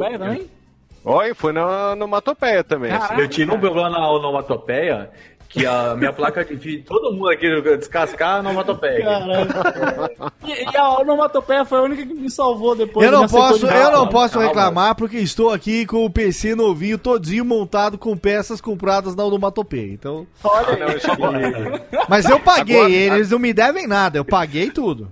Não, agora em Exatamente. outubro eu só gosto da ReHap. ReHap, eu gosto de vocês. Minhas duas filhas. Obrigado. Boa, boa, eu Thiago. um- eu comprei uma placa de vídeo lá. é, na época era uma 970 da, G, da, da GeForce, e aí, tipo, passou um ano, que é a garantia da. é, na verdade, a garantia eram três anos, e aí passou um ano e pouquinho, queimou a, a saída da DVI. Aí eu falei, putz, vou ter que trocar. Aí eu falei com o pessoal da IVGA, que é a fabricante, falou: ó, você pode mandar pra cá, mas você vai ter que mandar pros Estados Unidos. E vai demorar 70 anos e você com certeza vai ser tributado. Aquelas coisas que vocês já sabem, né? Para dar um Brasil. E aí falou assim, ó, tenta falar com, com a onomatopeia, que como eles são revendedores oficiais, eles podem fazer a troca pra você. Aí eu falei, ah, Eles beleza, podem né? te fuder melhor. né? Aí eu falei, beleza, vamos lá. Aí eu, os caras falaram, manda a placa aqui que a gente vai, é, vai avaliar. Mandei a placa, e aí, tipo, paguei o frete, os caras nem me mandaram a etiqueta de logística reversa, que aí eu só colo na placa, na, na caixa e mando no, no correio. Isso, tipo, cara, isso qualquer e-commerce safado faz. Aí, paguei o frete, uma bica, tipo, 40 reais, assim, pra mandar o bagulho. E aí chegou lá, fala, não, tá bom, a placa tá com defeito, a gente vai te dar uma 1060. Só que a 1060, proporcionalmente, ela é mais fraca que a 970 que eu tenho. Tipo, é, uma, é outro nível de placa, é tipo metade da qualidade da placa. Não, mas essa é melhor. Eu falei, então eu não quero. Ah, não, mas a gente não pode fazer nada. E teve outros clientes que tiveram esse problema, eles aceitaram. Eu falei, aceitaram porque são burro, né? Porque vocês, não, vocês são obrigados a me dar um produto igual ou melhor. Ah, mas a gente não tem o produto igual, então vocês me dão o melhor. Aí ficou essa discussão, eu fiz um barulho no Twitter daqueles enorme. tipo, É, você come- reclamou de mim, mas eu, eu ouvi você também. eu- eu- todo, todo o tempo estava segurando a sua mão enquanto você estava. É, é, o Jeff foi, foi meu parceiro, né? E aí chegou um ponto que eu- Ah, eu liguei. segure minha mão, vamos chorar juntos. Eu liguei umas cinco vezes pra eles, me ligavam de volta, falava que não, que não ia aceitar. Aí eu chego uma hora e falo, então, se vocês não me trocarem essa placa, eu tô indo amanhã no juizado de pequenas causas, eu vou processar vocês e vocês vão Chegou perder. pra eles e falou assim: ó, se vocês não me dão a placa, via verde, verde, bambu, bola atrás, pau no seu cu. Porque eles falavam assim que a placa que eu, que eu tava pedindo era mil reais mais caro. Eu falei, meu filho, não é problema meu. Eu falei, vocês não têm o produto, vocês que se virem. Aí isso que discutiu, o negócio chegou, cara, na, na, na di- diretoria da onomatopeia. Peraí, peraí, peraí. Você queria pagar mil reais mais barato por uma placa? Não, Como é que é? Eles queriam, eles queriam me dar a placa que é, é, inferior Ah. e eles não queriam me dar a superior porque eles não tinham, eles não tinham mesmo a placa igual, exatamente igual, nem, nem exatamente igual, nem de outro Ah, modelo. Tá, pra trocar, tá, porque deu problema, tá, tá. entendi. Eles não tinham, não tinham, não tinham nenhuma 970, Sim, só tá, 1070, tá. 1060, porque tinha acabado de virar a linha. Eu falei, eu não vou pagar. Ah, não, mas a gente te faz um desconto. Eu não vou pagar. Aí chegou na diretoria lá, não sei que diabo que eles fizeram, e eles me deram uma placa, chegou em um dia útil, cara. Mas foi um BO, cara. Esse daqui- Caralho. aí. Mas foi, porque assim, eu, tive, eu até falei, a minha decisão errada foi comprar lá, e eu falei pro Jeff, falei, ó, torce pra você não ter problema Olha de pós-venda. Senão Não, você não, eu tá não tive, não. Pra entregar. Foi- pós-venda é quando você porque, tem um nossa. problema no produto e você precisa devolver, entendeu? Ó, Então, pela, pela, pela Popeia, patrocina nós aí, pela Popeia. Ó, vamos patrocinar nós aí. Perapopeia é o, nome, é o novo nome dessa loja. Perapopeia agora. Vamos fazer o seguinte, Técnica, vamos fazer, ó, tem, o desastre tá muito bom, a gente tá se fudendo bonito. Já, já se fudemos eu e Jeff, mas ainda tem três pessoas para se fuderem no programa de hoje. Então roda rapidamente aqui o nosso bloco de recadalhos e já já a gente volta porque a gente.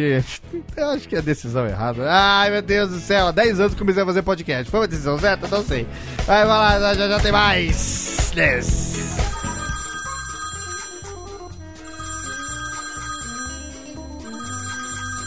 Alô?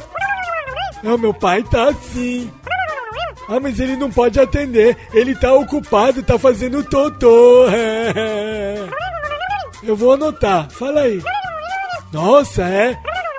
Puxa vida, hein? Ah, tá bom. Pode deixar que eu falo. Tá, tchau. Ô pai, tem recado aqui, ó.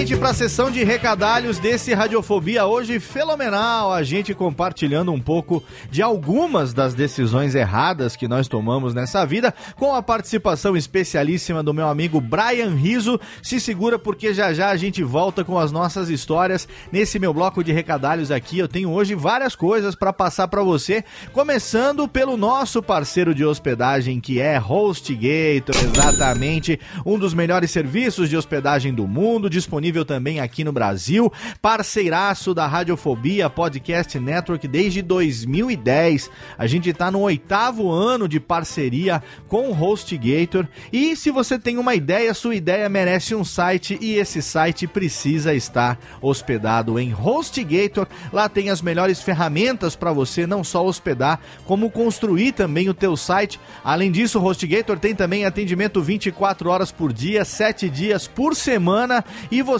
vai ter ali o seu site hospedado num condomínio do mais alto garbo e elegância do lado dos sites da Radiofobia Podcast Network com uma vantagem adicional. Você que é nosso ouvinte tem 50% de desconto nos planos anuais compartilhados da HostGator. Olha que legal! É só você entrar agora lá no nosso site. Tem um banner lá bonitão com o Snap, o jacarezinho da HostGator. Ele tá ali de terninho, de microfoninho e ali você clica e você vai ser direcionado para a página promocional onde você vai garantir 50% de desconto na assinatura do seu plano anual compartilhado de HostGator. Então não perca tempo e assine agora.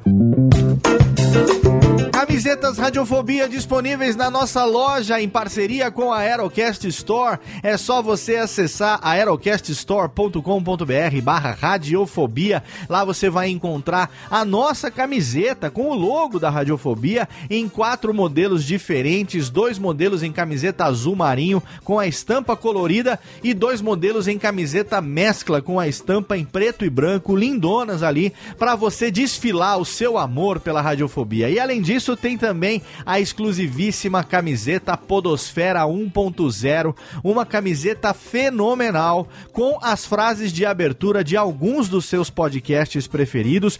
Todas as camisetas com preço promocional por apenas R$ 49,90. Exatamente, a gente tá dando 17% de desconto. Então, se você sempre quis ter a sua camiseta Podosfera, sua camiseta Radiofobia, não perca tempo e entre agora lá. Se você preferir, no nosso site radiofobia.com.br barra podcast, lá no rodapé, tem ali a faixa da nossa lojinha. É só você clicar ali na lojinha e você vai ser direcionado para nossa loja de camisetas e garantir as camisetas Radiofobia e a exclusiva, não tem em lugar nenhum. A camiseta Podosfera 1.0 é exclusiva e você vai garantir ela agora por apenas R$ 49,90. Mas corre, porque a promoção é por tempo limitado.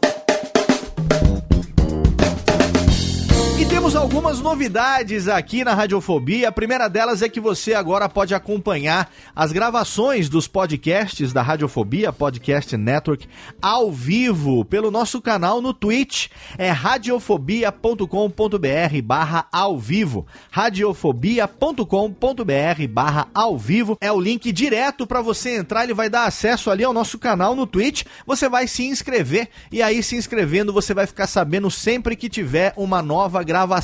Essa gravação com o Brian Rizzo foi transmitida ao vivo, já gravamos mais dois programas com transmissão ao vivo também. Tem uma câmera que mostra a operação ali da gravação em tempo real, a técnica colocando as musiquinhas, os efeitinhos, os anões batendo palma. E em breve a gente vai melhorar isso também, mas é na verdade um agrado pro ouvinte que quiser saber como é que é a gravação ao vivo, que quiser acompanhar a gravação ao vivo, tem a vantagem também de você poder mandar perguntas que são selecionadas ali para o último bloco. A gente faz as perguntas para os nossos convidados, dependendo do tema, a gente coloca a sua sugestão ainda no meio da pauta e acaba mudando a pauta na hora também, colocando alguma coisa que você sugeriu. É uma função muito legal para quem gosta de acompanhar ao vivo e ver a magia acontecendo ali em tempo real. Então não deixe de se inscrever no nosso canal em radiofobia.com.br barra ao vivo. Lembrando que ali não ficarão hospedados nenhum vídeo, não vou colocar nada ali,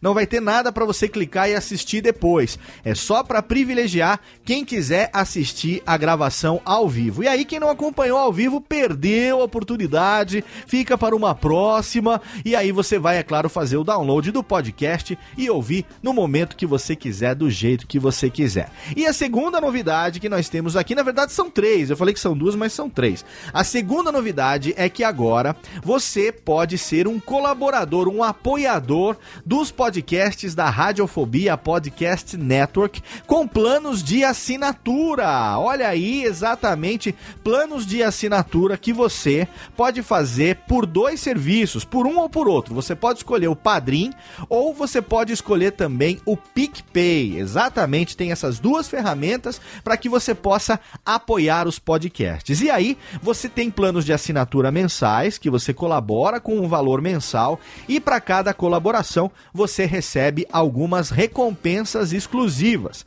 A gente tem quatro planos. A gente tem o plano de apenas um real para aquele ouvinte que só quer colaborar. A gente tem o plano ouvinte radiofobia que você colabora com cinco reais por mês e aí você tem o seu nome no post de todos os episódios do Radiofobia Podcast e eu vou ler aqui também o seu nome agradecendo aqui na sessão de recadalhos. Esse plano é o segundo plano. O primeiro plano é de um real, você só contribui. O é o plano ouvinte radiofobia, que você contribui por cinco reais. O terceiro plano é o plano ouvinte radiofobia classics, que você pode contribuir com 10 reais por mês. Com 10 reais por mês, além do seu nome publicado nos posts dos episódios do Radiofobia Classics, você tem também o seu nome lido no programa por mim no Radiofobia Classics e aí você vai ter também acesso exclusivo ao grupo do Radiofobia Classics no Telegram, onde você vai poder dar sugestões de pauta, vai poder receber dicas musicais que eu vou mandar todos os dias e também interagir com os outros ouvintes do Radiofobia Classics. Então você tem esse terceiro plano, que é o plano de 10 reais por mês. E no plano de 15 reais por mês é o plano ouvinte alotênica. Esse, além de você contribuir para o nosso podcast sobre produção de podcasts, você vai ter o seu post nos episódios, você vai ter o seu nome lido no programa e você também vai ter acesso a dois grupos. O grupo exclusivo de apoiadores, tanto no Facebook como também no Telegram. E nesse grupo do Alotênica você pode tirar dúvidas diretamente comigo e também pode interagir com outros ouvintes e produtores de podcast. Então agora tem algumas vantagens para você. Se você quiser colaborar, se você quiser contribuir a partir de um real, você pode ajudar a gente a continuar produzindo aqui esses podcasts da casa que você gosta tanto. É só você entrar lá no nosso link radiofobia.com.br barra apoio. radiofobia.com.br barra apoio e aí você vai ter ali todas as informações e tem o um banner ali para você clicar tanto no PicPay como no Padrim e você poder também ser um dos nossos colaboradores. E a terceira novidade é que tá no ar o Backhand na Paralela, o mais novo podcast publicado pela Radiofobia Podcast Network, um podcast sobre tênis, que é o quinto esporte mais praticado no Brasil, produzido e apresentado pelo meu amigo Jeff Paiva e também com a apresentação e comentários de Ariane Ferreira, duas pessoas que adoram o tênis, duas pessoas que não só gostam muito de tênis, como entendem bastante, conhecem todo mundo desse meio. Então foi um prazer abrir as portas da Radiofobia Podcast Network para receber o nosso primeiro podcast esportivo aqui da casa, que é o Backhand na Paralela. Ele tem sido produzido inteiramente pela Radiofobia Podcast Network, um programa quinzenal que vai ao ar a cada duas semanas, às segundas-feiras, no mesmo dia que o Radiofobia Podcast. Sempre que você tiver um Radiofobia Podcast no ar, pode conferir no teu feed que vai ter também um Backhand na Paralela. E o Backhand, ele não só está no feed único da Radiofobia Podcast Network, para quem gosta de todos os nossos programas, poder receber ali também ele, como ele tem também, é claro, o seu feed individual que você pode assinar no Apple Podcasts, você pode assinar no seu agregador Android preferido, ou você pode assinar também no Spotify, porque todos os programas da casa estão também disponíveis no Spotify. Olha aí, uma quarta novidade. Não eram três, são quatro, na verdade, porque sim, além do Backhand na Paralela, o mais novo podcast da casa, todos os programas da Radiofobia Podcast Network agora podem também ser ouvidos no Spotify. É muita novidade, é muita coisa boa, então não deixe de participar, não deixe de interagir, não deixe de ouvir nossos programas, não deixe de seguir também os programas e os produtores, os apresentadores lá nas redes sociais e, é claro, fazer o seu download e nos prestigiar com a sua audiência. Afinal de contas, é para ser ouvido por você que nós estamos aqui há quase 10 anos produzindo esses podcasts. Fica agora então com a continuidade do programa, porque tem mais decisões erradas sim. Na verdade, são poucas que a gente contou, algumas icônicas, né? Eu vou aqui pegar o meu pager aqui, que estou recebendo um recado, que é para ir logo pro programa, porque tem ainda muitas histórias para você ouvir nessa edição totalmente fenomenal do seu Radiofobia, aliás. Radiofobia. Radiofobia. Radiofobia. Radiofobia. Radiofobia.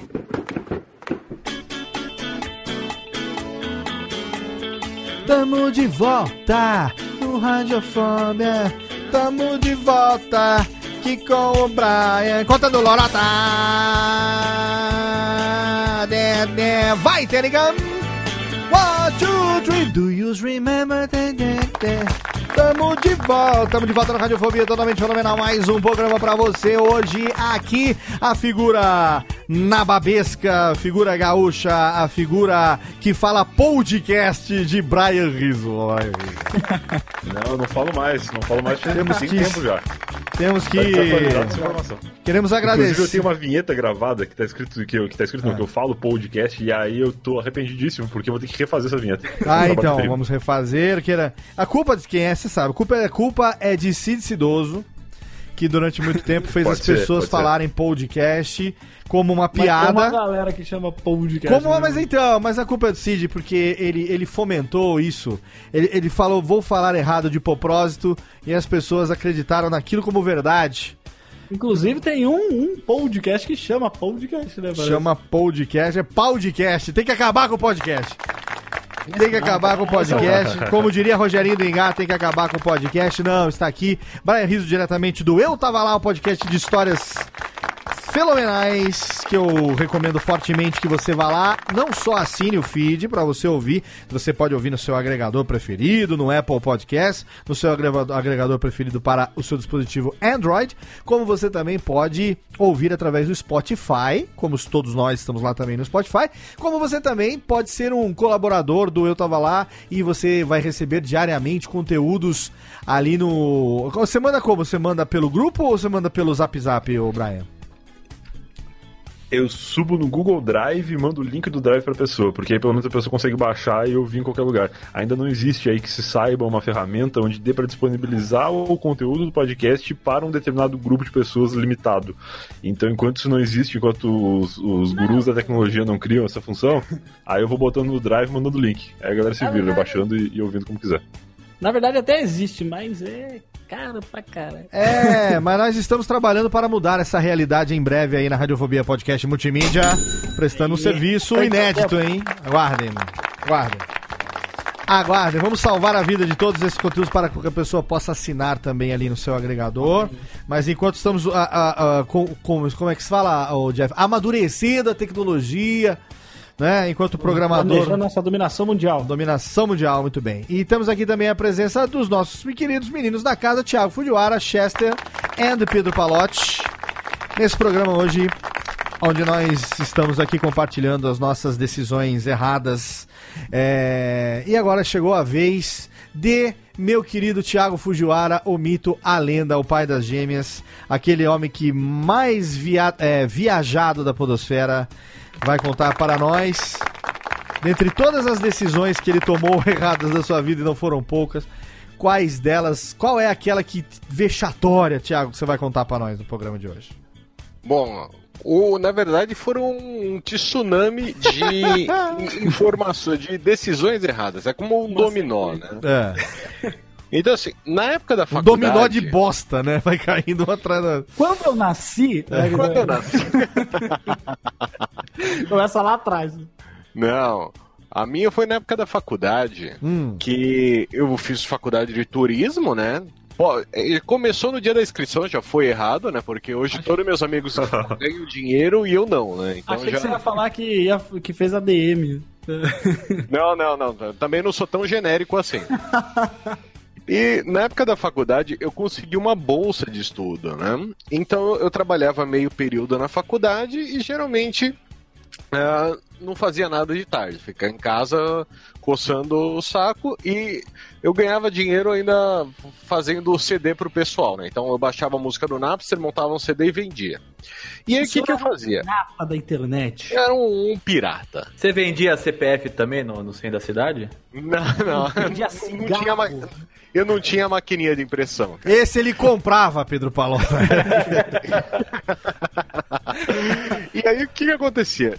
Como a bolsa só me dava a parte da, da mensalidade, eu, eu fazia trabalhos no final de semana, eu trabalhava Te com dava, uma, recreação. te dava uma alça só, né? Da bolsa. Exatamente. Então eu trabalhava com recreação e lazer, né? Eu era recreador. E geralmente a gente pegava no final de semana dois trabalhos. Normalmente por dia a gente ganhava uns 100 reais, 70 reais. Isso 13, 14 anos atrás era ok, era um, um valor razoável, né? Então, sempre estava, como diriam os jovens... Valor razoável frio. você que não tinha filho naquela época, que isso não dava pra comprar meia dúzia de fralda no mês. Não, naquela época eu tomava vinho goze, Léo. Vinho goze e comia no Habibs, dava pra passar o mês, cara. 14 anos atrás já tava esperando o segundo filho já, vocês estão de sacanagem comigo. Não, mas aí é quem, é quem transava, né? Quem não transava não tinha Ah, eu transei já na vida, três vezes. A minha foi uma só, cara. Mas E Mas dois, só né? foi, pô, cara, você, você foi tão bem, cara, que até duplicou o efeito, não, até parei, cara, porque dá, dá medo de acertar. E aí, nessa época, né? Eu geralmente pegava o final de semana dois trabalhos e tava tranquilo. E eu tinha já marcado para um, pra um sábado e domingo um serviço num condomínio lá em Itu, né? E na quinta-feira, um amigo meu me liga ele falou: Ti, você tá afim de trabalhar amanhã? Eu falei: No quê? Ele falou: ah, seguinte, é coisa moleza, cara. Ele falou: vai ser uma confraternização e estão precisando de um salva-vidas para ficar cuidando da piscina. o detalhe é: Não sei nadar, né? eu não sei nadar. Viu? Pa- Ó, para, para, para, para, só bosta. olha só, Thiago. Só que a Thiago, piscina tinha 1,70m. Thiago. Eu tenho 1,78m. Eu falei, beleza. Thiago. Eu não vou morrer ali. Thiago, Oi. parafraseando o meu amigo senhor K. Estou sentindo um cheiro de merda à Já tá distância. montado, já tá montado o, circo. o roteiro do filme do Adam Sandler aí, né? Por favor, Eu, retoma. eu sabendo que eu não sabia nadar, já foi a primeira decisão errada. Eu falei, ah, eu topo. Pensando, é uns 70, 80 reais a mais que eu, que eu vou ganhar, né? Certo. Então, esse meu amigo, ele passou o endereço, era uma chácara lá em Osasco, né? Osasco, chácara em Osasco. E ele falou assim, ó, vai ser super tranquilo. Super. Chega lá cedo, você vai trabalhar, sei lá, das 8 da manhã até as 5 da tarde e tá beleza. Falei, ok, vamos, que vamos. Acordei cedo, peguei o endereço, peguei o meu guia quatro folhas da época, né? E fui para pro endereço. A chácara, ela ficava num bairro que eu nem, eu nem sabia que Osasco tinha uns bairros igual aquele ali, porque parecia que eu estava no, no interior, né? E aí, a hora que eu tava chegando no- na chácara, encontrei o endereço e na frente dela estavam os ônibus que eram, sei lá, uma confraternização de igreja, né? Então eu falei, não vou deixar meu carro aqui porque esses ônibus vão manobrar, pode ser que eles batem. Eu tinha uma Paraty 1990, né? E aí resolvi deixar numa, numa rua ali do lado. Eu falei, vou deixar aqui porque não tem problema. Para ficar na piscina, eu falei, eu não vou levar nada, né? Eu falei, poxa, eu só vou levar bermuda e camiseta e óculos de sol, que é o que eu vou precisar durante o dia, né? Cheguei lá, me apresentei pro, pro dono da chácara, falei, ó, sou eu que sou o salva-vidas aqui da, da chácara, né? Ele falou, ah, legal. Ele falou, vem aqui que eu vou te dar um uniforme. Eu falei, porra, um uniforme? Ele falou, não, não, a gente Caralho. aqui tem, tem que separar, as pessoas precisam saber que você tá trabalhando aqui. E aí o legal é que ele me deu um uniforme que ele parecia um uniforme de calor de escola pública aqui de São Bernardo. né? Que era uma bermudinha de lycra verde, assim, bem colada. Se eu tivesse uma baita numa manjola, ela ia ficar marcada na, na bermuda. Graças a Deus ela não marcava. e ele me deu uma camisa. Ela não era bem uma regata, porque ela tinha gola, mas ela não tinha ah, os braços. Então é como você pegar uma camisa normal e cortar só ali embaixo do sovaco. Então, esse era o meu uniforme. O tempo que eu fiquei lá, ele falou: ó, é o seguinte, provavelmente você não vai desafogar ninguém aqui, né? Porque aqui não acontece nada. Ele falou: então o que, que você vai fazer? Você vai ficar lubrificando aqui o toboágua. Ai, Deus. Por quê? Porque a gente tem um Nossa, toboágua. muito importante aqui, esse trabalho. Só que esse toboágua, ele não tem sistema que, que jogue água nele. Ele é seco. E as pessoas não conseguem descer. Pariu. Então eu O ficava no pior não é não conseguir, o pior é conseguir descer e chegar assado lá embaixo. do- Não dava pra descer, cara. Não dava. Era tentar descer, meu, asfalto. E aí eu ficava no topo desse toboágua com uma mangueirinha de água, né? Fazendo um fiozinho para as pessoas descendo. né? Bom, falei, ok, dinheiro é dinheiro, não vou reclamar. E eu fiquei lá. Chegou na hora do almoço, eu já tomei mais uma decisão errada. Ele falou: Ó, seguinte, você quer sair para almoçar por uma hora? Ou você quer comer a comida aqui do, do acampamento, né? Do, da chácara? Eu falei: aqui não, vou comer a daqui. Porque, meu, é dinheiro que eu economizo, né? Maionese de três E aí ele pegou e falou assim, ó, anteriores. tá, mas é o seguinte, como você não é convidado, você não pode almoçar com o pessoal. Eu vou fazer um prato e trago pra você aqui. Falei, tá bom, tá, tô, tô me excluindo, né? Estão me tratando que nem cachorro, mas tudo bem, tá pagando, eu aceito. Fiquei lá no meu cantinho, o cara veio com a marmita, tirando o arroz, tudo que tinha na, naquele prato eu não comia. né? Então eu acabei me alimentando que nem um japonês mesmo. Comia arroz puro. Eu joguei o resto da comida fora, porque não, não era, tava intragável, né? E fiquei, falei, bom, falta só mais umas quatro horas, né? De trabalho. E aí fiquei até o final do, do período ali, né? E um puta de um sol, um puta de um sol absurdo na cabeça, né? Chegou a hora de ir embora. Aí o que, que acontece no verão aqui em São Paulo? Começa a armar aquele temporal, né? Então eu falei, porra, eu vou sair correndo antes da chuva. Fui lá, recebi o cachê certinho.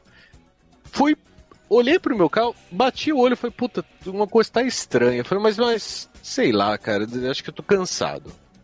Peguei o carro, fui embora. Começou a chover. Aí, meu, me perdi em Osasco. Puta, eu andei um, eu queria pegar Castelo Branco pra voltar pra, pra ABC. Tentei umas 10 vezes passar por aí, não consegui achar, né? Aí no fim, choveu, deu um puta de um alagamento, de- demorou umas duas horas pra sair de Osasco. Aí cheguei em casa, graças a Deus, né? Aí percebi uma coisa: a hora que eu fui tomar banho, que a primeira gota de água caiu no meu braço, eu percebi Ah. que eu estava vermelho e eu estava em chamas. Nossa. A água batia e Ai. evaporava. Ela batia e evaporava. Eu estava com uma dor imensa e eu parecia um pirulito, porque eu estava com ah, a parte de cima do joelho e o tórax todo branco e o resto do corpo cor-de-rosa. Puta merda. E aí, pra finalizar a merda, na hora que eu estava no banho, meu pai me bate na porta do banheiro e falou: Ti, tá tudo bem? Eu falei: Tá. Ele falou: Você bateu o carro? Eu falei: Não, pai, não bati o carro. Ele falou: Sai do banho aí, vem ver um negócio. Quando eu saí do banho, eu desci, troquei de roupa, fui para até a garagem com meu pai. Eu olhei meu carro e percebi o que, que estava estranho nele. O meu carro não tinha mais o para-choque traseiro. Caralho. Olha que, como Osasco é uma cidade filha da puta, como eu odeio essa cidade. Eu larguei o meu carro, eu estava trabalhando, alguém percebeu que eu devia estar na chácara, desmontaram o para-choque traseiro do meu carro Que isso? e eu não percebi. E a moral da história foi que pra ganhar 70 Teve reais, moral a história ainda? eu me fodi. E aí, quando eu fui na loja pra ver o para-choque novo, custava 400. Ou seja, eu me queimei, comi a comida que o diabo amassou, perdi o para-choque e ainda fiquei 330 reais no negativo. Não, e, você tem uma ideia de como o trânsito de Osasco é famoso? Eu sempre ouvi falar, meu, cuidado quando você for para Osasco. Um dia eu fui para Osasco, eu passei no portal da cidade e entrou um carro na avenida com a porta aberta e andando. Tipo, a porta batendo, sabe? O carro foi, mano, eu tô muito em Osasco, velho. Mas foi passar a fronteira que isso já aconteceu. É impressionante. Nossa, passar a Não, fronteira, ó, né? Na eu- verdade é eu outro país. uma raiva da cidade absurda, cara, porque tudo de ruim aconteceu comigo lá. Olha aí, ah, então pior do que Eu isso. moro em Osasco e quando começou o Uber, tinha É. muito motorista que não aceitava vir pra Osasco. Se eu tivesse em São Paulo e quisesse vir pra cá, tinha vários motoristas que iniciavam e falavam, ah, não, Osasco eu não vou. Olha aí, pior que E- isso, só se a onomatoprecra for de Osasco, né? Aí fudeu. Eu vou pegar a nota fiscal agora pra procurar. né? se for onomatoprecra de Osasco, ah, é, aí fudeu. Ó, Quem sabe, Jeff, você não caiu na sua onomatoprecra de Osasco. Pois é. Caraca. Thiago Fujiwara, você tava praticamente um napolitano, o carro tinha... Ai, Deus do Não, céu. Exatamente, a- e a decisão foi: eu não precisava pegar esse trabalho. Eu já tava com o meu trabalho do fim de semana garantido. Sim. Foi sabe, a decisão de, ah, vou ganhar um pouquinho a mais. Sabe o que é isso? A ganância. Ganância. A ganância do ser humano. A ganância que faz com que ele queira tomar mais uma cerveja, que é o quanto você ia ganhar por esse trabalho, né? Uma cerveja. Né? Era, era o valor do cachê, dava pra pagar uma cerveja, né? Queria tomar uma cerveja a mais. Tá vendo só? Podia ter ficado só com a cerveja que já estava garantida do outro trabalho. É, fui, fui- fui pensar no Habibs. É, Porque mas com é. 70 reais no Habibs você consegue comprar dois copos de suco. Né? Exatamente. E levar um garçom ainda. Leva junto de brinde um garçom e a, e, e a, e a, e a porta da loja. E a diarreia, né? Muito bem, seu Thiago Fujiwara. Quando eu acho que você não vai nos surpreender com uma experiência merda, você vem e traz várias em uma só, hein? Parabéns. Olha só. Ô, Térica, dá pra bater uma palminha aí combo, pra né? ele? É um combo, um combo de decisões erradas. Por que não? Exatamente. Ó, ó, não, Rubens, ó, não economize na palma, não. Pode bater aí, porque ele merece. Merece até um beijinho de consolação. Muito bem. Agora, antes, antes, antes de ouvir a história do nosso convidado, eu quero ouvir Pedro Palotti e tenho curiosidade de saber se a história dele tem a ver com alguma coisa da Lituânia, alguma viagem ou alguma. O que, que é? O que, que é? Com o Subaru azul, é uma No história. Guarujá. A Subaru Ah, Azul eu não história conheço essa boa, história. Essa história é boa? É, se eu Não, ouvisse é, mais é. tudo no cast, conheceria, né? Eu não escuto. Mas dá no chefe mesmo, né? Eu não escuto nem os meus, quanto mais os seus, Jeff Barbosa. Nem os dos clientes eu tenho ouvido mais, eu tenho pago pra você ouvir os dos clientes. Eu sei, estou brincando. Viu? Mas, é. muito boa que Essa história do. Subaru Azul é do último programa, não? Não, depois eu te mando. É o do Deu Merda, o 42. Ah, Deu deu merda. merda. exato. Então não vai repetir a história, não. O ouvinte que quiser vai lá. Ah, a técnica, você pagou, Jeff, pra técnica? Ah, eu passei um dinheirinho. Ah, pra- bom. Eu Botei vi, um dinheirinho que, no cofrinho dela. eu vi que ela tá tomando vodega hoje aqui. A técnica fica louca, toma vodega. Eu aqui. mandei, mandei pelo PicPay hoje. estamos Mandou vodega pelo PicPay, tá certo. Ô, Pedro Palotti, eu quero saber se a sua história tem alguma coisa a ver com a Lituânia, com salto com vara ou com criação de fã-clubes. Ah, tem, tem a ver com salto com vara. Tem a ver É. com salto com vara. É, bom, é, não é uma história engraçadona, mas é fazer Então não conta, errada. então não conta, pô, se não for engraçado. É que, assim, como você já, já tem as piadinhas Você todas, se fudeu? eu Você se a- fudeu? Isso vai tá, isso vai estar na lápide do Pedro, inclusive. Não foi uma É. história engraçadona. Não foi. Eu, eu fui atleta por oito anos. Conta ela imitando o Lula que vai ficar engraçado. E aí eu. E aí eu treinava pra caramba, velho. Eu, tipo, passaria seis vezes por semana, às vezes eu treinava dois períodos por dia. Era uma vida assim muito regrada, viajava muito de pra competição, não tinha tempo pra fazer nada. E aí teve uma época que eu saí de um clube que é aqui da Prefeitura de São Paulo e fui pro Pinheiros, né? Aí eu passei a receber, tinha uma estrutura muito melhor, já tinha almoço, coisa que eu não tinha, né? E, cara, pai, eu comia marmita todo dia e, cara, era isso que tinha, um lanchinho safado no fim da tarde. Boa parte da minha vida foi isso. E aí, quando eu fui pro Pinheiros, é tipo uma parada meio humilhante, assim, pra começar, né? Tipo, eu tinha que entrar numa, numa portaria específica que ficava na puta que pariu da, da- ali da, do Pinheiros, que o Pinheiros é enorme, vocês sabem, né? Quem, quem aqui de São Paulo sabe que o Pinheiro, o Clube Pinheiros é enorme. E eu tinha que pegar uma carteirinha todo dia pra entrar. Tipo, eu não, não tinha uma carteirinha do tipo, você. É, você Atleta. É, tipo, é, não não sei porquê, nunca entendi porquê, eu não tinha uma carteirinha, então eu tinha que pegar todo dia, pegava uma fila do caramba, e o lugar já era longe, porque eu morava na, na Vila das Mercês aqui em São Paulo, perto de Piranga, e até Pinheiros lá, e não tinha essas linhas amarelas, essas coisas, nada, né? E eu demorava, tipo, duas horas pra ir, duas horas pra voltar. E aí, tipo, eu já rolava uma humilhaçãozinha, assim, por parte dos sócios e tal, sabe? Umas, umas coisas bem zoadas, assim. Ah, Mas beleza, eu tava indo bem, eu tava, tava, tava soltando bem, tava treinando bem, eu tava muito forte na época, tava, tava, tava- eu cheguei a ficar em primeiro do ranking brasileiro na época, do- da minha categoria, tinha ganhado o campeonato estadual, então eu tava, tava numa boa fase da minha carreira. E aí, quando eu achei que tava indo tudo bem, eu ia entrar na melhor temporada assim da minha carreira, é, um dia eles, meu técnico tava meio esquisito assim, e aí eles me botaram uma galera numa sala, foi tipo umas 15 pessoas, vixe. e falaram assim, ó, então, vocês estão dispensados. Eita. Então, assim, foi do nada, foi, e foi numa época que não- os clubes não contratavam mais. Porque, pô, tem a época de contratação, né? Sim. Não contratam o ano inteiro. E foi tipo um mês e meio depois que fechou, bas- basicamente fechou essa janela de contratação. E aí, assim, tinha amiga minha que tinha acabado de voltar de licença maternidade e foi mandada embora, tá ligado? Tipo, as paradas assim, tinha gente Caramba. que chorava copiosamente, coisas assim. Porque é, não é só um sonho, é uma profissão, virou uma profissão. É gente muito boa que tava ali e fala, a gente não tem como é, manter mais vocês aqui, então a gente tá dispensando vocês.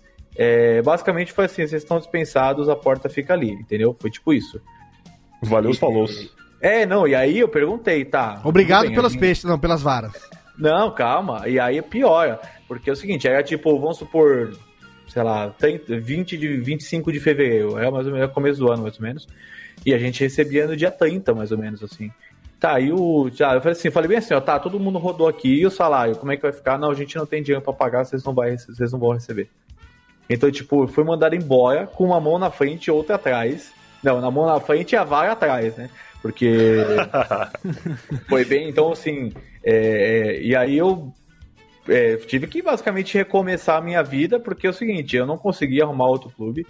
E por que, que eu falo que, que essa é a minha história? Porque eu deveria ter ido atrás mais do que eu fui. Foi um baque muito grande, porque eu não tinha mais treinador, eu não tinha mais equipamento. Para quem não sabe, uma vara é, custa 7 mil reais ou mais. hoje em Ô, dia, tá louco! Meu Para Deus. a cara do cara.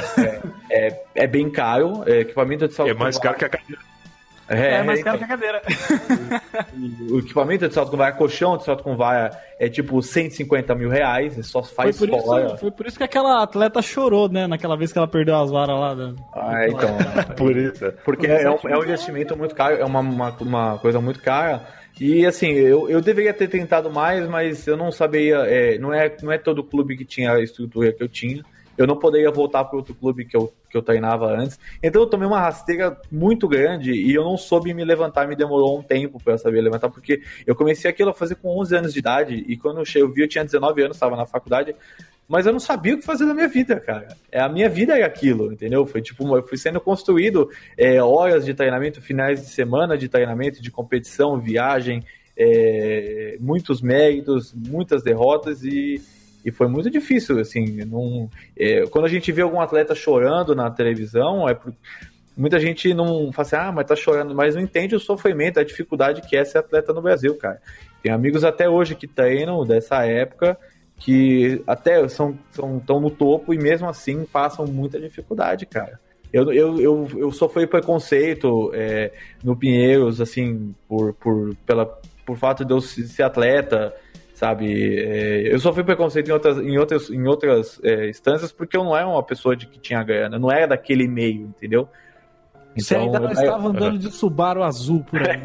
Então, é, falar que eu sofri preconceito de pessoas que hoje em dia estão na televisão, você ter uma ideia. Ô, louco! Estamos botando pão na mesa aí. Então, vara assim, na mesa, no caso. Botou a vara na mesa. É, mas não nesse caso específico, mas diga assim, por- pelo fato de eu não ser da mesma classe que essas pessoas, é, eu sempre é, fui estudante com bolsa, sabe? Eu, eu na época que eu entrei na faculdade, eu não tinha, tinha meus pais não tinham condição de, de ter, me pagar um cursinho, então eu tive que entrar na raça. Assim, eu tive que conquistar muito o meu espaço para chegar onde eu tava e eu tomei uma rasteira dessa. E eu acredito que assim, o meu erro foi não ter ido atrás, sabe? Do jeito que deveria ter ido, mas a gente. Ter abraçado com mais, com mais gana. É, então, é, é uma pena, assim, mas assim, cara, é, eu, eu evolui muito na vida desde então. Acho que minha mãe fala que todo o pé na bunda leva a gente mais pra frente que um tapinha nas costas, né? Então, essa é a minha história aí, mas é, graças a Deus passei, passei por essa fase. Olha aí.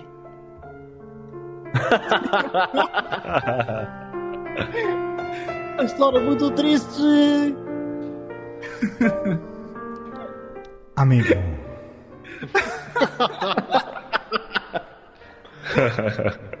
Amigo.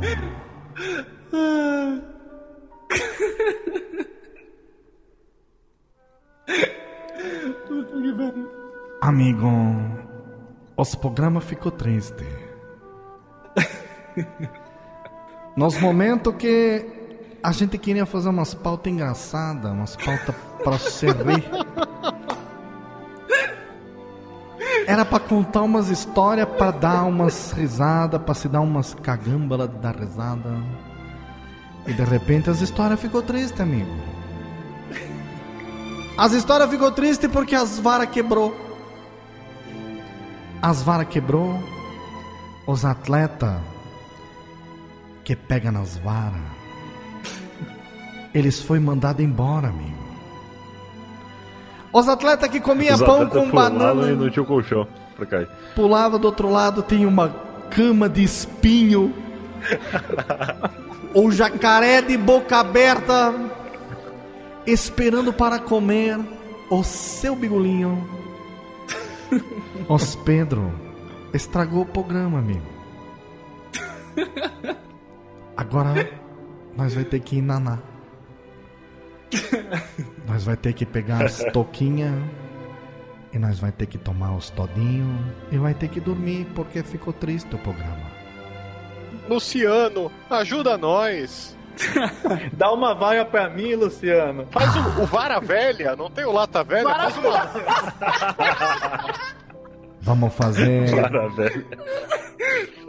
o sistema dos financiamentos. Vamos abrir os PicPay. Vamos abrir os PayPal. Não abriu o fã clube da vara. PayPal na sua bunda, Pedro Paulo.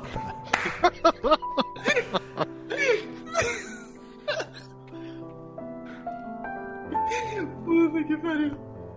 Ai, meu Deus. Adeus. Tchau. Vamos dormir. Vamos encerrar os programas. Vamos encerrar os programas. Ah, não, amigo, Tera, tem técnica, não. Bota as outras músicas aqui porque tem. Não, não, técnica. Torta aqui, bota a música porque tem as histórias dos Brian ainda pra botar pra cima. É! Opa! Opa! Espírito renovado, minha gente! Cadê? Vamos botar a música de espírito. Cadê aquela lá, o Jeff? A, a do Fala Pedro Térica. termina com o Vara Velha. E só Não. falta do Brian terminar com De Volta pra Minha não, Casa. peraí, vamos, vamos, vamos botar uma música feliz aqui pra dar uma animada no povo. Vai, vai, Técnica! Fala, gente! Olha, Luiz Vez do- banheira! do Brian rolar. Rolar não. Olha a vez do Brian na banheira, Luiz Amiel, Tiririca! Rapaz! Ah, não, o Ratinho é outro, né? Que fazia. Me ajuda, Brasil! É, socorro, Brasil! socorro, Brasil! Vamos lá então, agora é a hora de. Ô, Técnica, cadê aquela música para a música do. Ah, vamos. Não sei também qual tocar. Toca aquela ali, qualquer uma. Ah, essa é boa, essa é legal. Essa é de alto astral. Agora também não sei, né? Vai que as histórias do Brian é umas histórias também decepcionantes. No sentido de triste. triste demais. A gente eh, esgotamos a quantidade de tristeza por um programa já hoje. Sim. No final da história da vara, eu tava imaginando aquela cena que o Chaves tá indo embora da vila, só que ao invés da vassoura nas vara costas ele tinha uma vara. a vara e uma trouxinha de roupa. A vara é uma tragédia. E, em vez dele sair pelo portão do, né, do clube, ele pula o muro do clube. Eu não vou devolver o crachá, filha da puta. É, coitado do Chavinho. O Chavinho também sofria, hein? Aquele lá sofria, hein? Coitado É do verdade, Amoedo, isso é quer dizer, o. Chavinho. Aqui, Amoedo. Amo- Ah, meu Deus do céu! É, cadê o, o Técnica tá fazendo o que? que foi, Técnica? Ah, tem aquela lá? Ah, essa daqui? Ah, é essa mesmo. Nossa. O Chavinho com as varinhas. Comeu a lagartixa.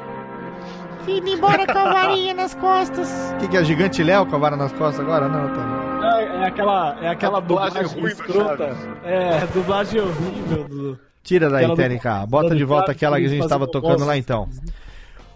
Vamos lá então, cadê Brian Rizzo? Vamos lá, querido, quero, queremos saber agora, esse momento é seu, brilhe, brilhe com a sua, com a sua decisão errada. Cara, decisões erradas, eu acho que eu tomo todos os dias pequenas decisões erradas. Mas eu tenho uma que, assim, ó, quando fala decisão errada da vida, ela é até uma pequena lição, não tão grande quanto a lição da vara, mas ela é uma pequena lição de vida para as crianças obedecerem os seus pais e suas mães. Ah, Porque quando eu era criança, eu era uma criança que eu obedecia muito a minha família. Eu sempre fazia as coisas que minha mãe dizia. Eu tô, ao contrário dos meus amiguinhos, que, que não obedeciam os papais e as mamães, eu sempre era um menino muito, muito educado, que, compor, que era, era bastante comportado e respeitava as regras da casa. E a gente tinha uma regra lá, que era a seguinte, eu podia brincar na rua com todos os meus amiguinhos e minhas amiguinhas, mas eu não podia sair daquela quadra, eu não podia sair daquele quarteirão ali. Tinha É tipo o quarteirão o ali, a, Que não podia Tipo sair da, da- O Chris, não, todo mundo odeia o Chris, ele não pode sair do quartel. é, exatamente. Eu não posso sair do meu quarteirão. Eu não podia nem ir na rua de trás, por exemplo. E o que era tranquilo, porque todos os meus amiguinhos ali, eles moravam na mesma rua, na mesma quadra que eu. E aí, tranquilo. A gente saía ali, brincava na frente do portão da minha casa, na frente do portão da casa de um, na casa de outro, até o dia em que eu conheci um menino que morava no, na mesma. no quarteirão de trás, assim, ele morava na rua de trás da minha casa. Só que a minha casa ela só tinha saída pra frente. Ah, Exatamente, ele era o Backstreet Boy. E aí imagina o seguinte: tinha ali o quarteirão da, da minha rua e eu morava numa esquina e ele morava na outra esquina, só que na rua de trás. Ou seja, a distância da minha casa pra dele, se eu fosse por um lado ou por, pelo outro da quadra, eu chegava. Era a mesma distância, entendeu? E aí a gente tinha uma, uma regra na minha casa que era de que eu não podia sair do meu quarteirão. E aí eu sempre respeitei essa regra, eu nunca fui brincar na frente da casa desse meu amiguinho, eu só avisava ali através de terceiros, eu dava o recado que eu queria que ele fosse lá brincar e tal, alguém ela chamava ele.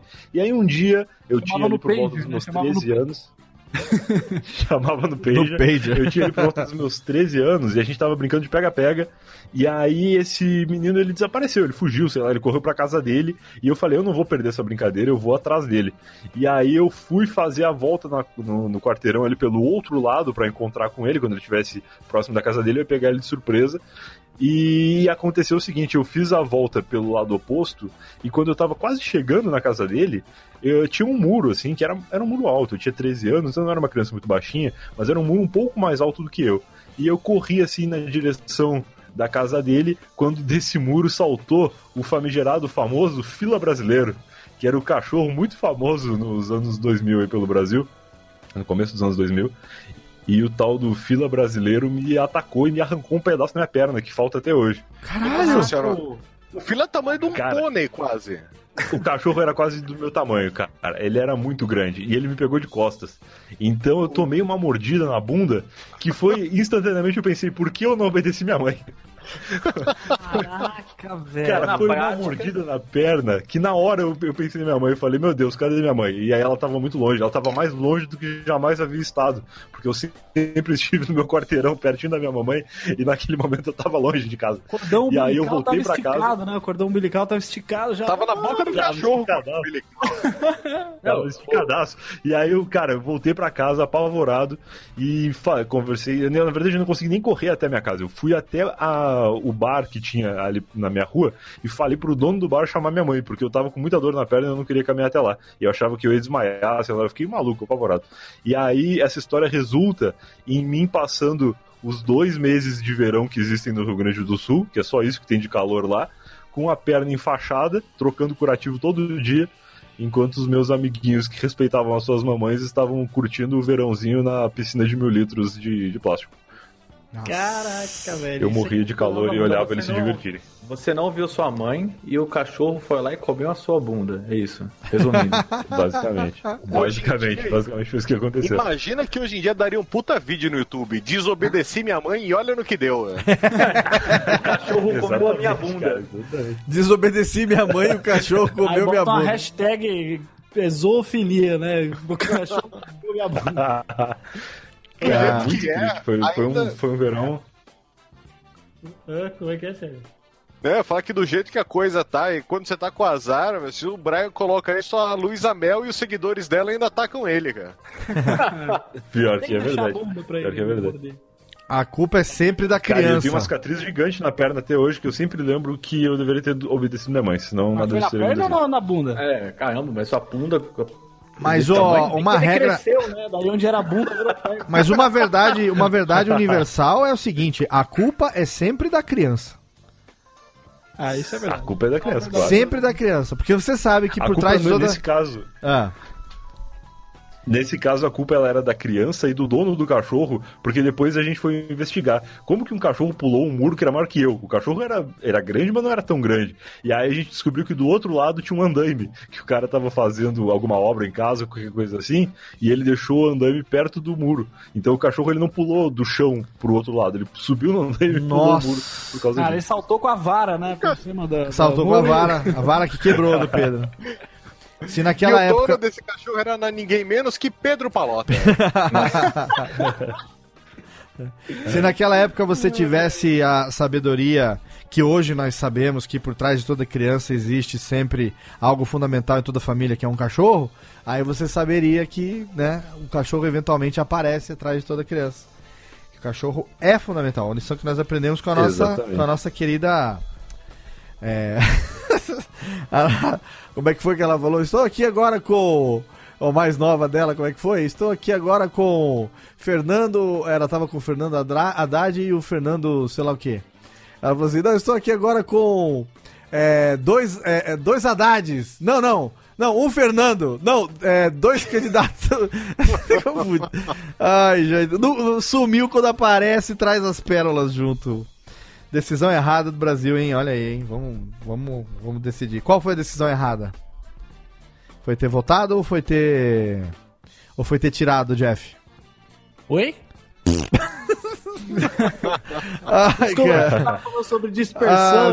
Ah, é, pois é, eu sei. Ninguém escuta a história de ninguém nesta merda. Ô, Thiago fugiu, mas ô, ô, ô, pera aí, eu achei curtinha essa, Brian. Deve ter mais uma decisão errada pra nós, hein? Cara, tem mais, tem mais um monte. Eu- Vocês estavam falando de Pager aí, eu lembrei É. de uma decisão errada mais tecnológica do que, do que a, a do Pager, É. que foi quando eu resolvi comprar o PS Vita, que é o famoso mobile da, da Sony. Cara, eu sou muito viciado em FIFA. Quem me conhece, me acompanha nas redes sociais ou escuta qualquer podcast que eu já participei, sabe que eu gosto muito de FIFA.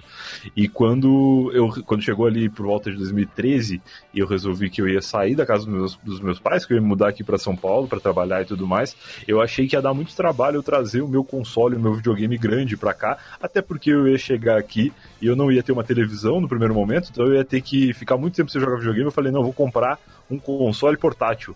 E aí eu fui me enturmar ali, me saber como é que funcionava mais ou menos esse universo dos, dos mobiles e descobri que tinha o tal do PS Vita, que é o, o videogame que a, que a Sony desenvolveu lá entre o PlayStation 2 e o 3, eu acho. Ele tem um gráfico legal, assim, só que ele é um negócio que é, é muito fracassado. Eles criaram, viram que não tinha mercado, desistiram, mas seguiram vendendo. E eu, bem trouxa que fui, paguei lá, apesar de ter pagado bem menos do que a cadeira do, do Jeff, eu, eu comprei. Eu comprei o negócio e eu joguei, cara, sem brincadeira, eu acho que eu joguei três vezes nele e guardei na minha gaveta por aproximadamente quatro anos. Depois de quatro anos na minha gaveta, eu resolvi vender. Eu falei, não, eu vou ser esperto, agora eu vou recuperar aquele dinheiro que eu gastei. Eu vou vender esse negócio. Eu ainda tinha comprado um cartão SD pra ele, que só o cartão SD custava mais Deixei da metade do parado preço quatro do anos, eu vou ser esperto agora e vou vender. Agora, agora. Agora você espera. né? Ele virou uma relíquia. É, vou vender na alta, né? Bom, eu não posso falar nada porque Exato, eu comprei não, o agora- então eu tô calar minha boca aqui, velho. Agora eu vou me dar bem. E aí o que, que eu fiz? Eu vendi pra um cara que nunca me pagou. Olha aí, Ah, você tomou um calote ainda. olha aí, tomou um capote. Cara, É, mas vou- eu vou falar o seguinte: o cara não ter me pagado, eu acho que de certa forma passou a. passou ali pra ele aquele azar que eu tive na hora que eu adquiri o produto. Porque a maldição do PS Vita agora tá nas mãos de outra pessoa. a maldição do PS Vita é ótimo, né? Parecia aqueles livros do demônio que tava enfurnado num lugar que ninguém pegava. Quando pegou, é o Ju, o Jumanji do, do- dos games, né? É, exceto que pra ele o azar foi de graça, né? Pra mim custou bem caro. Ai, cacetada. Se falar que comprou o PlayStation na loja lá da Onomatopeia, a gente desliga agora a chamada e vai pra dormir. É, e se, a loja, e se a loja for em Osasco, então, pior ainda.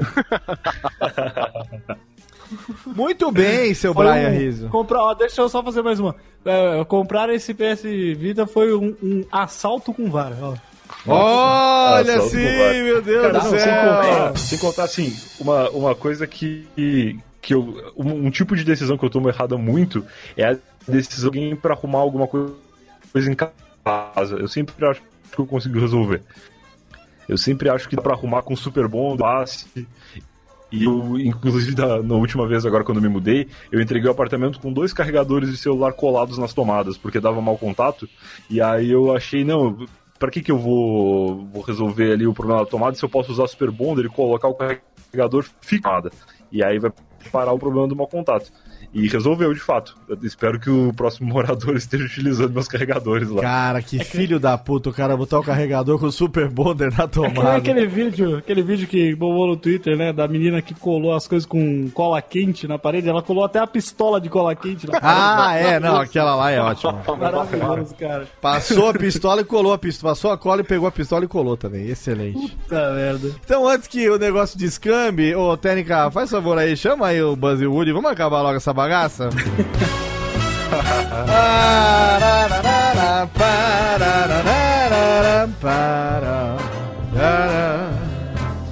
Amigo, estou aqui. Amigo, estou aqui.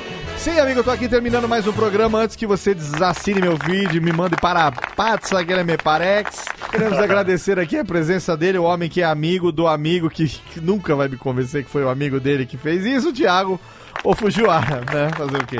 Valeu, Léo. Tomara que você não esteja repensando quatro anos atrás quando você me chamou pra vir pro Radiofobia. Não, isso já aconteceu há uns dois, mas a gente já passou dessa fase. Agora já estamos aqui, cada vez mais firmes e fortes. Você continua sendo nosso querido menino de- da Detroit Paulistana, a cidade que mais rápido se deteriora no Brasil. Depois que eu saí de lá, começou a melhorar um pouco, mas parece que não tem jeito. Então, muito obrigado mais uma vez, o pai das gêmeas, as meninas mais lindinhas de São Bernardo do Campoles. Valeu, Léo. Muito obrigado também a presença dele, menino, que é aquele que está sentando numa cadeira gamer com um pequeno pluguinho que fica grudado ali para editar os programas e responder aos e-mails o dia inteiro, menino Chester, valeu.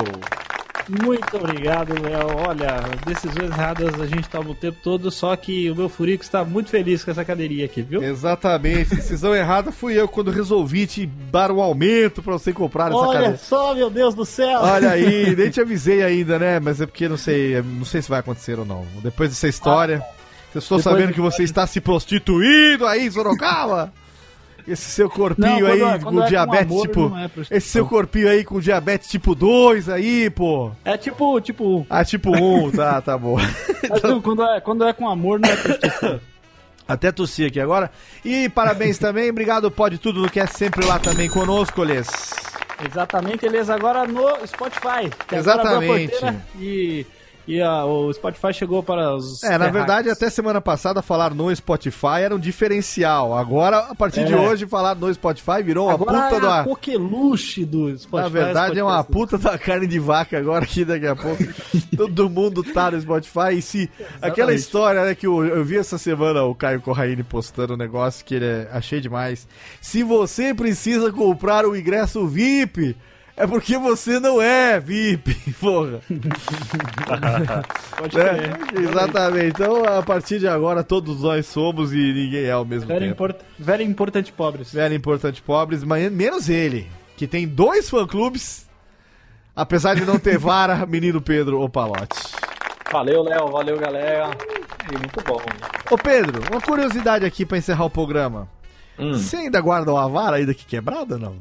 Putz, cara, pior que não. viu? Eu guardo as sapatilhas que eu usava no A treinamento, sapatilha! Quero Que ver tem- essa sapatilha. Do tempo que Cara, você fazia balete! né? Pegos, cara, então ela é uma arma.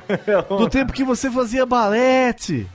É, foi bastante, bastante legal quando você. Alguém pisava na sua mão com a, com a sapatilha de Nossa prego, senhora, que com a triste. toda furada. Deus do céu. Ô, menina, como é que está lá o Por Onde, por onde Vamos, hein, querido Pedro? graças a Deus, muito bem. Estamos com as nossas livezinhas diárias de Minecraft. O pessoal tá adorando bastante. Cada dia mais aí, 150, 200 pessoas. Um dia tinha 450 pessoas assistindo a live. Você acredita nisso? Olha só, eu acredito nisso, mas o que eu não acredito aqui é o seguinte: eu falei que comprei um Trim, eu, o nosso querido Fruves comprou um PS Vita. Nós estamos em 2018 e você tá fazendo live de, de Minecraft. Cadê Minecraft? Coisa boa, boa pra É. sempre. É porque, dá, é porque você quer a audiência da molecada que não cresce nunca, né? É, olha só. O senhor, senhor. Lopes fala isso, mas tem vitrola aí nos estúdios da Radiofobia. Eu tenho, toca fita, agora eu tenho uma. Eu tenho um- uma máquina fotográfica de filme. Ó. Agora meu pai falou pra eu ir no escritório porque ele conseguiu um telefone celular daquele tijolão, aquele primeiro tijolão que saiu, lembra? Aquele que tinha uma bateria do tamanho. do- Tinha, du- tinha duas baterias, a pequena e a É, grande. aquele biteludo. E ele conseguiu também o, o, aquele que foi o meu primeiro computador, um TK90X da Microdigital. Olha que legal, hein? O Léo vai arrumar um laser disc ainda. É, a Laserdisc eu tenho, agora eu tenho uma. Eu, tenho, eu, não- eu reclamava que não tinha toca, tocador de fita cassete, agora eu tenho vários. Eu nem Nossa! sei, nem, Que sei, ninguém quer. Então... nem sei por onde eu toco as fitas mais aqui agora. E, então, muito obrigado, Pedro Palotti. Siga lá por onde vamos também, o canal Maroto também. E como está Cat Adams? Tá bem? Obrigado? Tá bem, muito bem. Estamos trabalhando muito porque tem conta pra pagar, né? Então, Então tá bom. É, ela teve a decisão errada de casar consigo, né? Então. né? Fazer o que, coitada, Fazer né? o quê, Essa foi a decisão errada, dela se ela tivesse aqui. né? Exatamente. Mais um menino bonito com esse cabelo bonito, com esses óculos de poncherelo aí. Como, como pode ser errado? Não pode ser errado. E estamos aqui também com ele que veio aqui, coitado, veio aqui pagar os pecados hoje, fizemos o ouvido dele de pinico. Ele sempre tem umas histórias tão bacanas lá no seu podcast e a gente veio aqui gastar duas horas da vida dele nessa bagaça.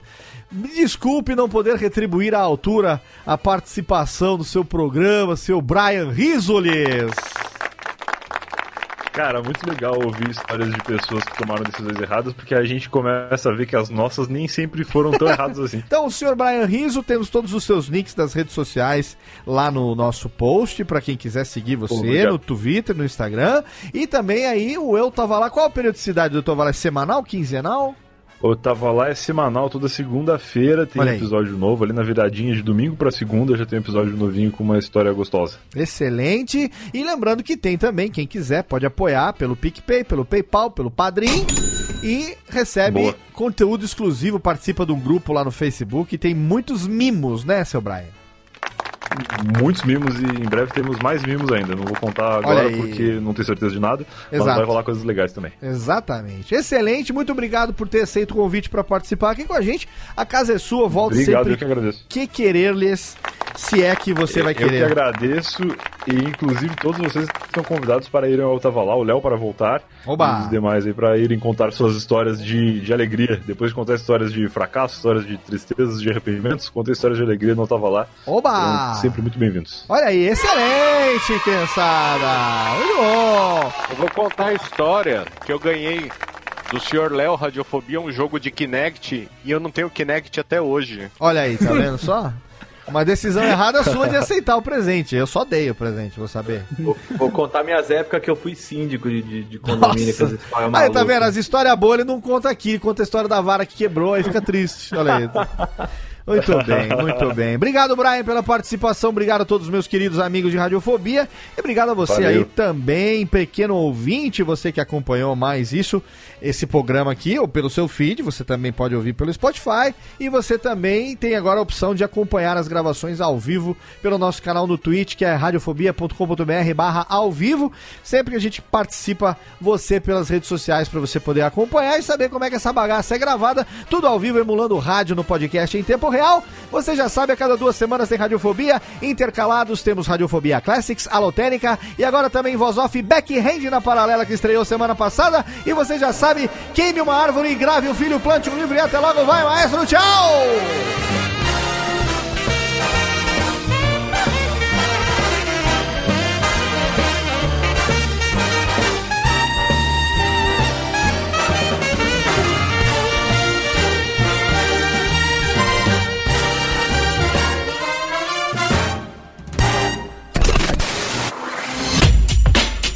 Rádio Fobia. Este podcast foi publicado pela Radiofobia Podcast Network. Oi, eu sou o Antônio Viviani e quero convidar você a ouvir o nosso podcast Voz Off. Desde julho de 2017, eu e meu amigo Nicola Lauleta temos o prazer de conversar com as grandes vozes do rádio, da TV e da publicidade do Brasil e trazer suas histórias até você. Se você, como nós, é apaixonado por locução, acesse vozoff.com.br e acompanhe nossos episódios aqui na Radiofobia Podcast Network.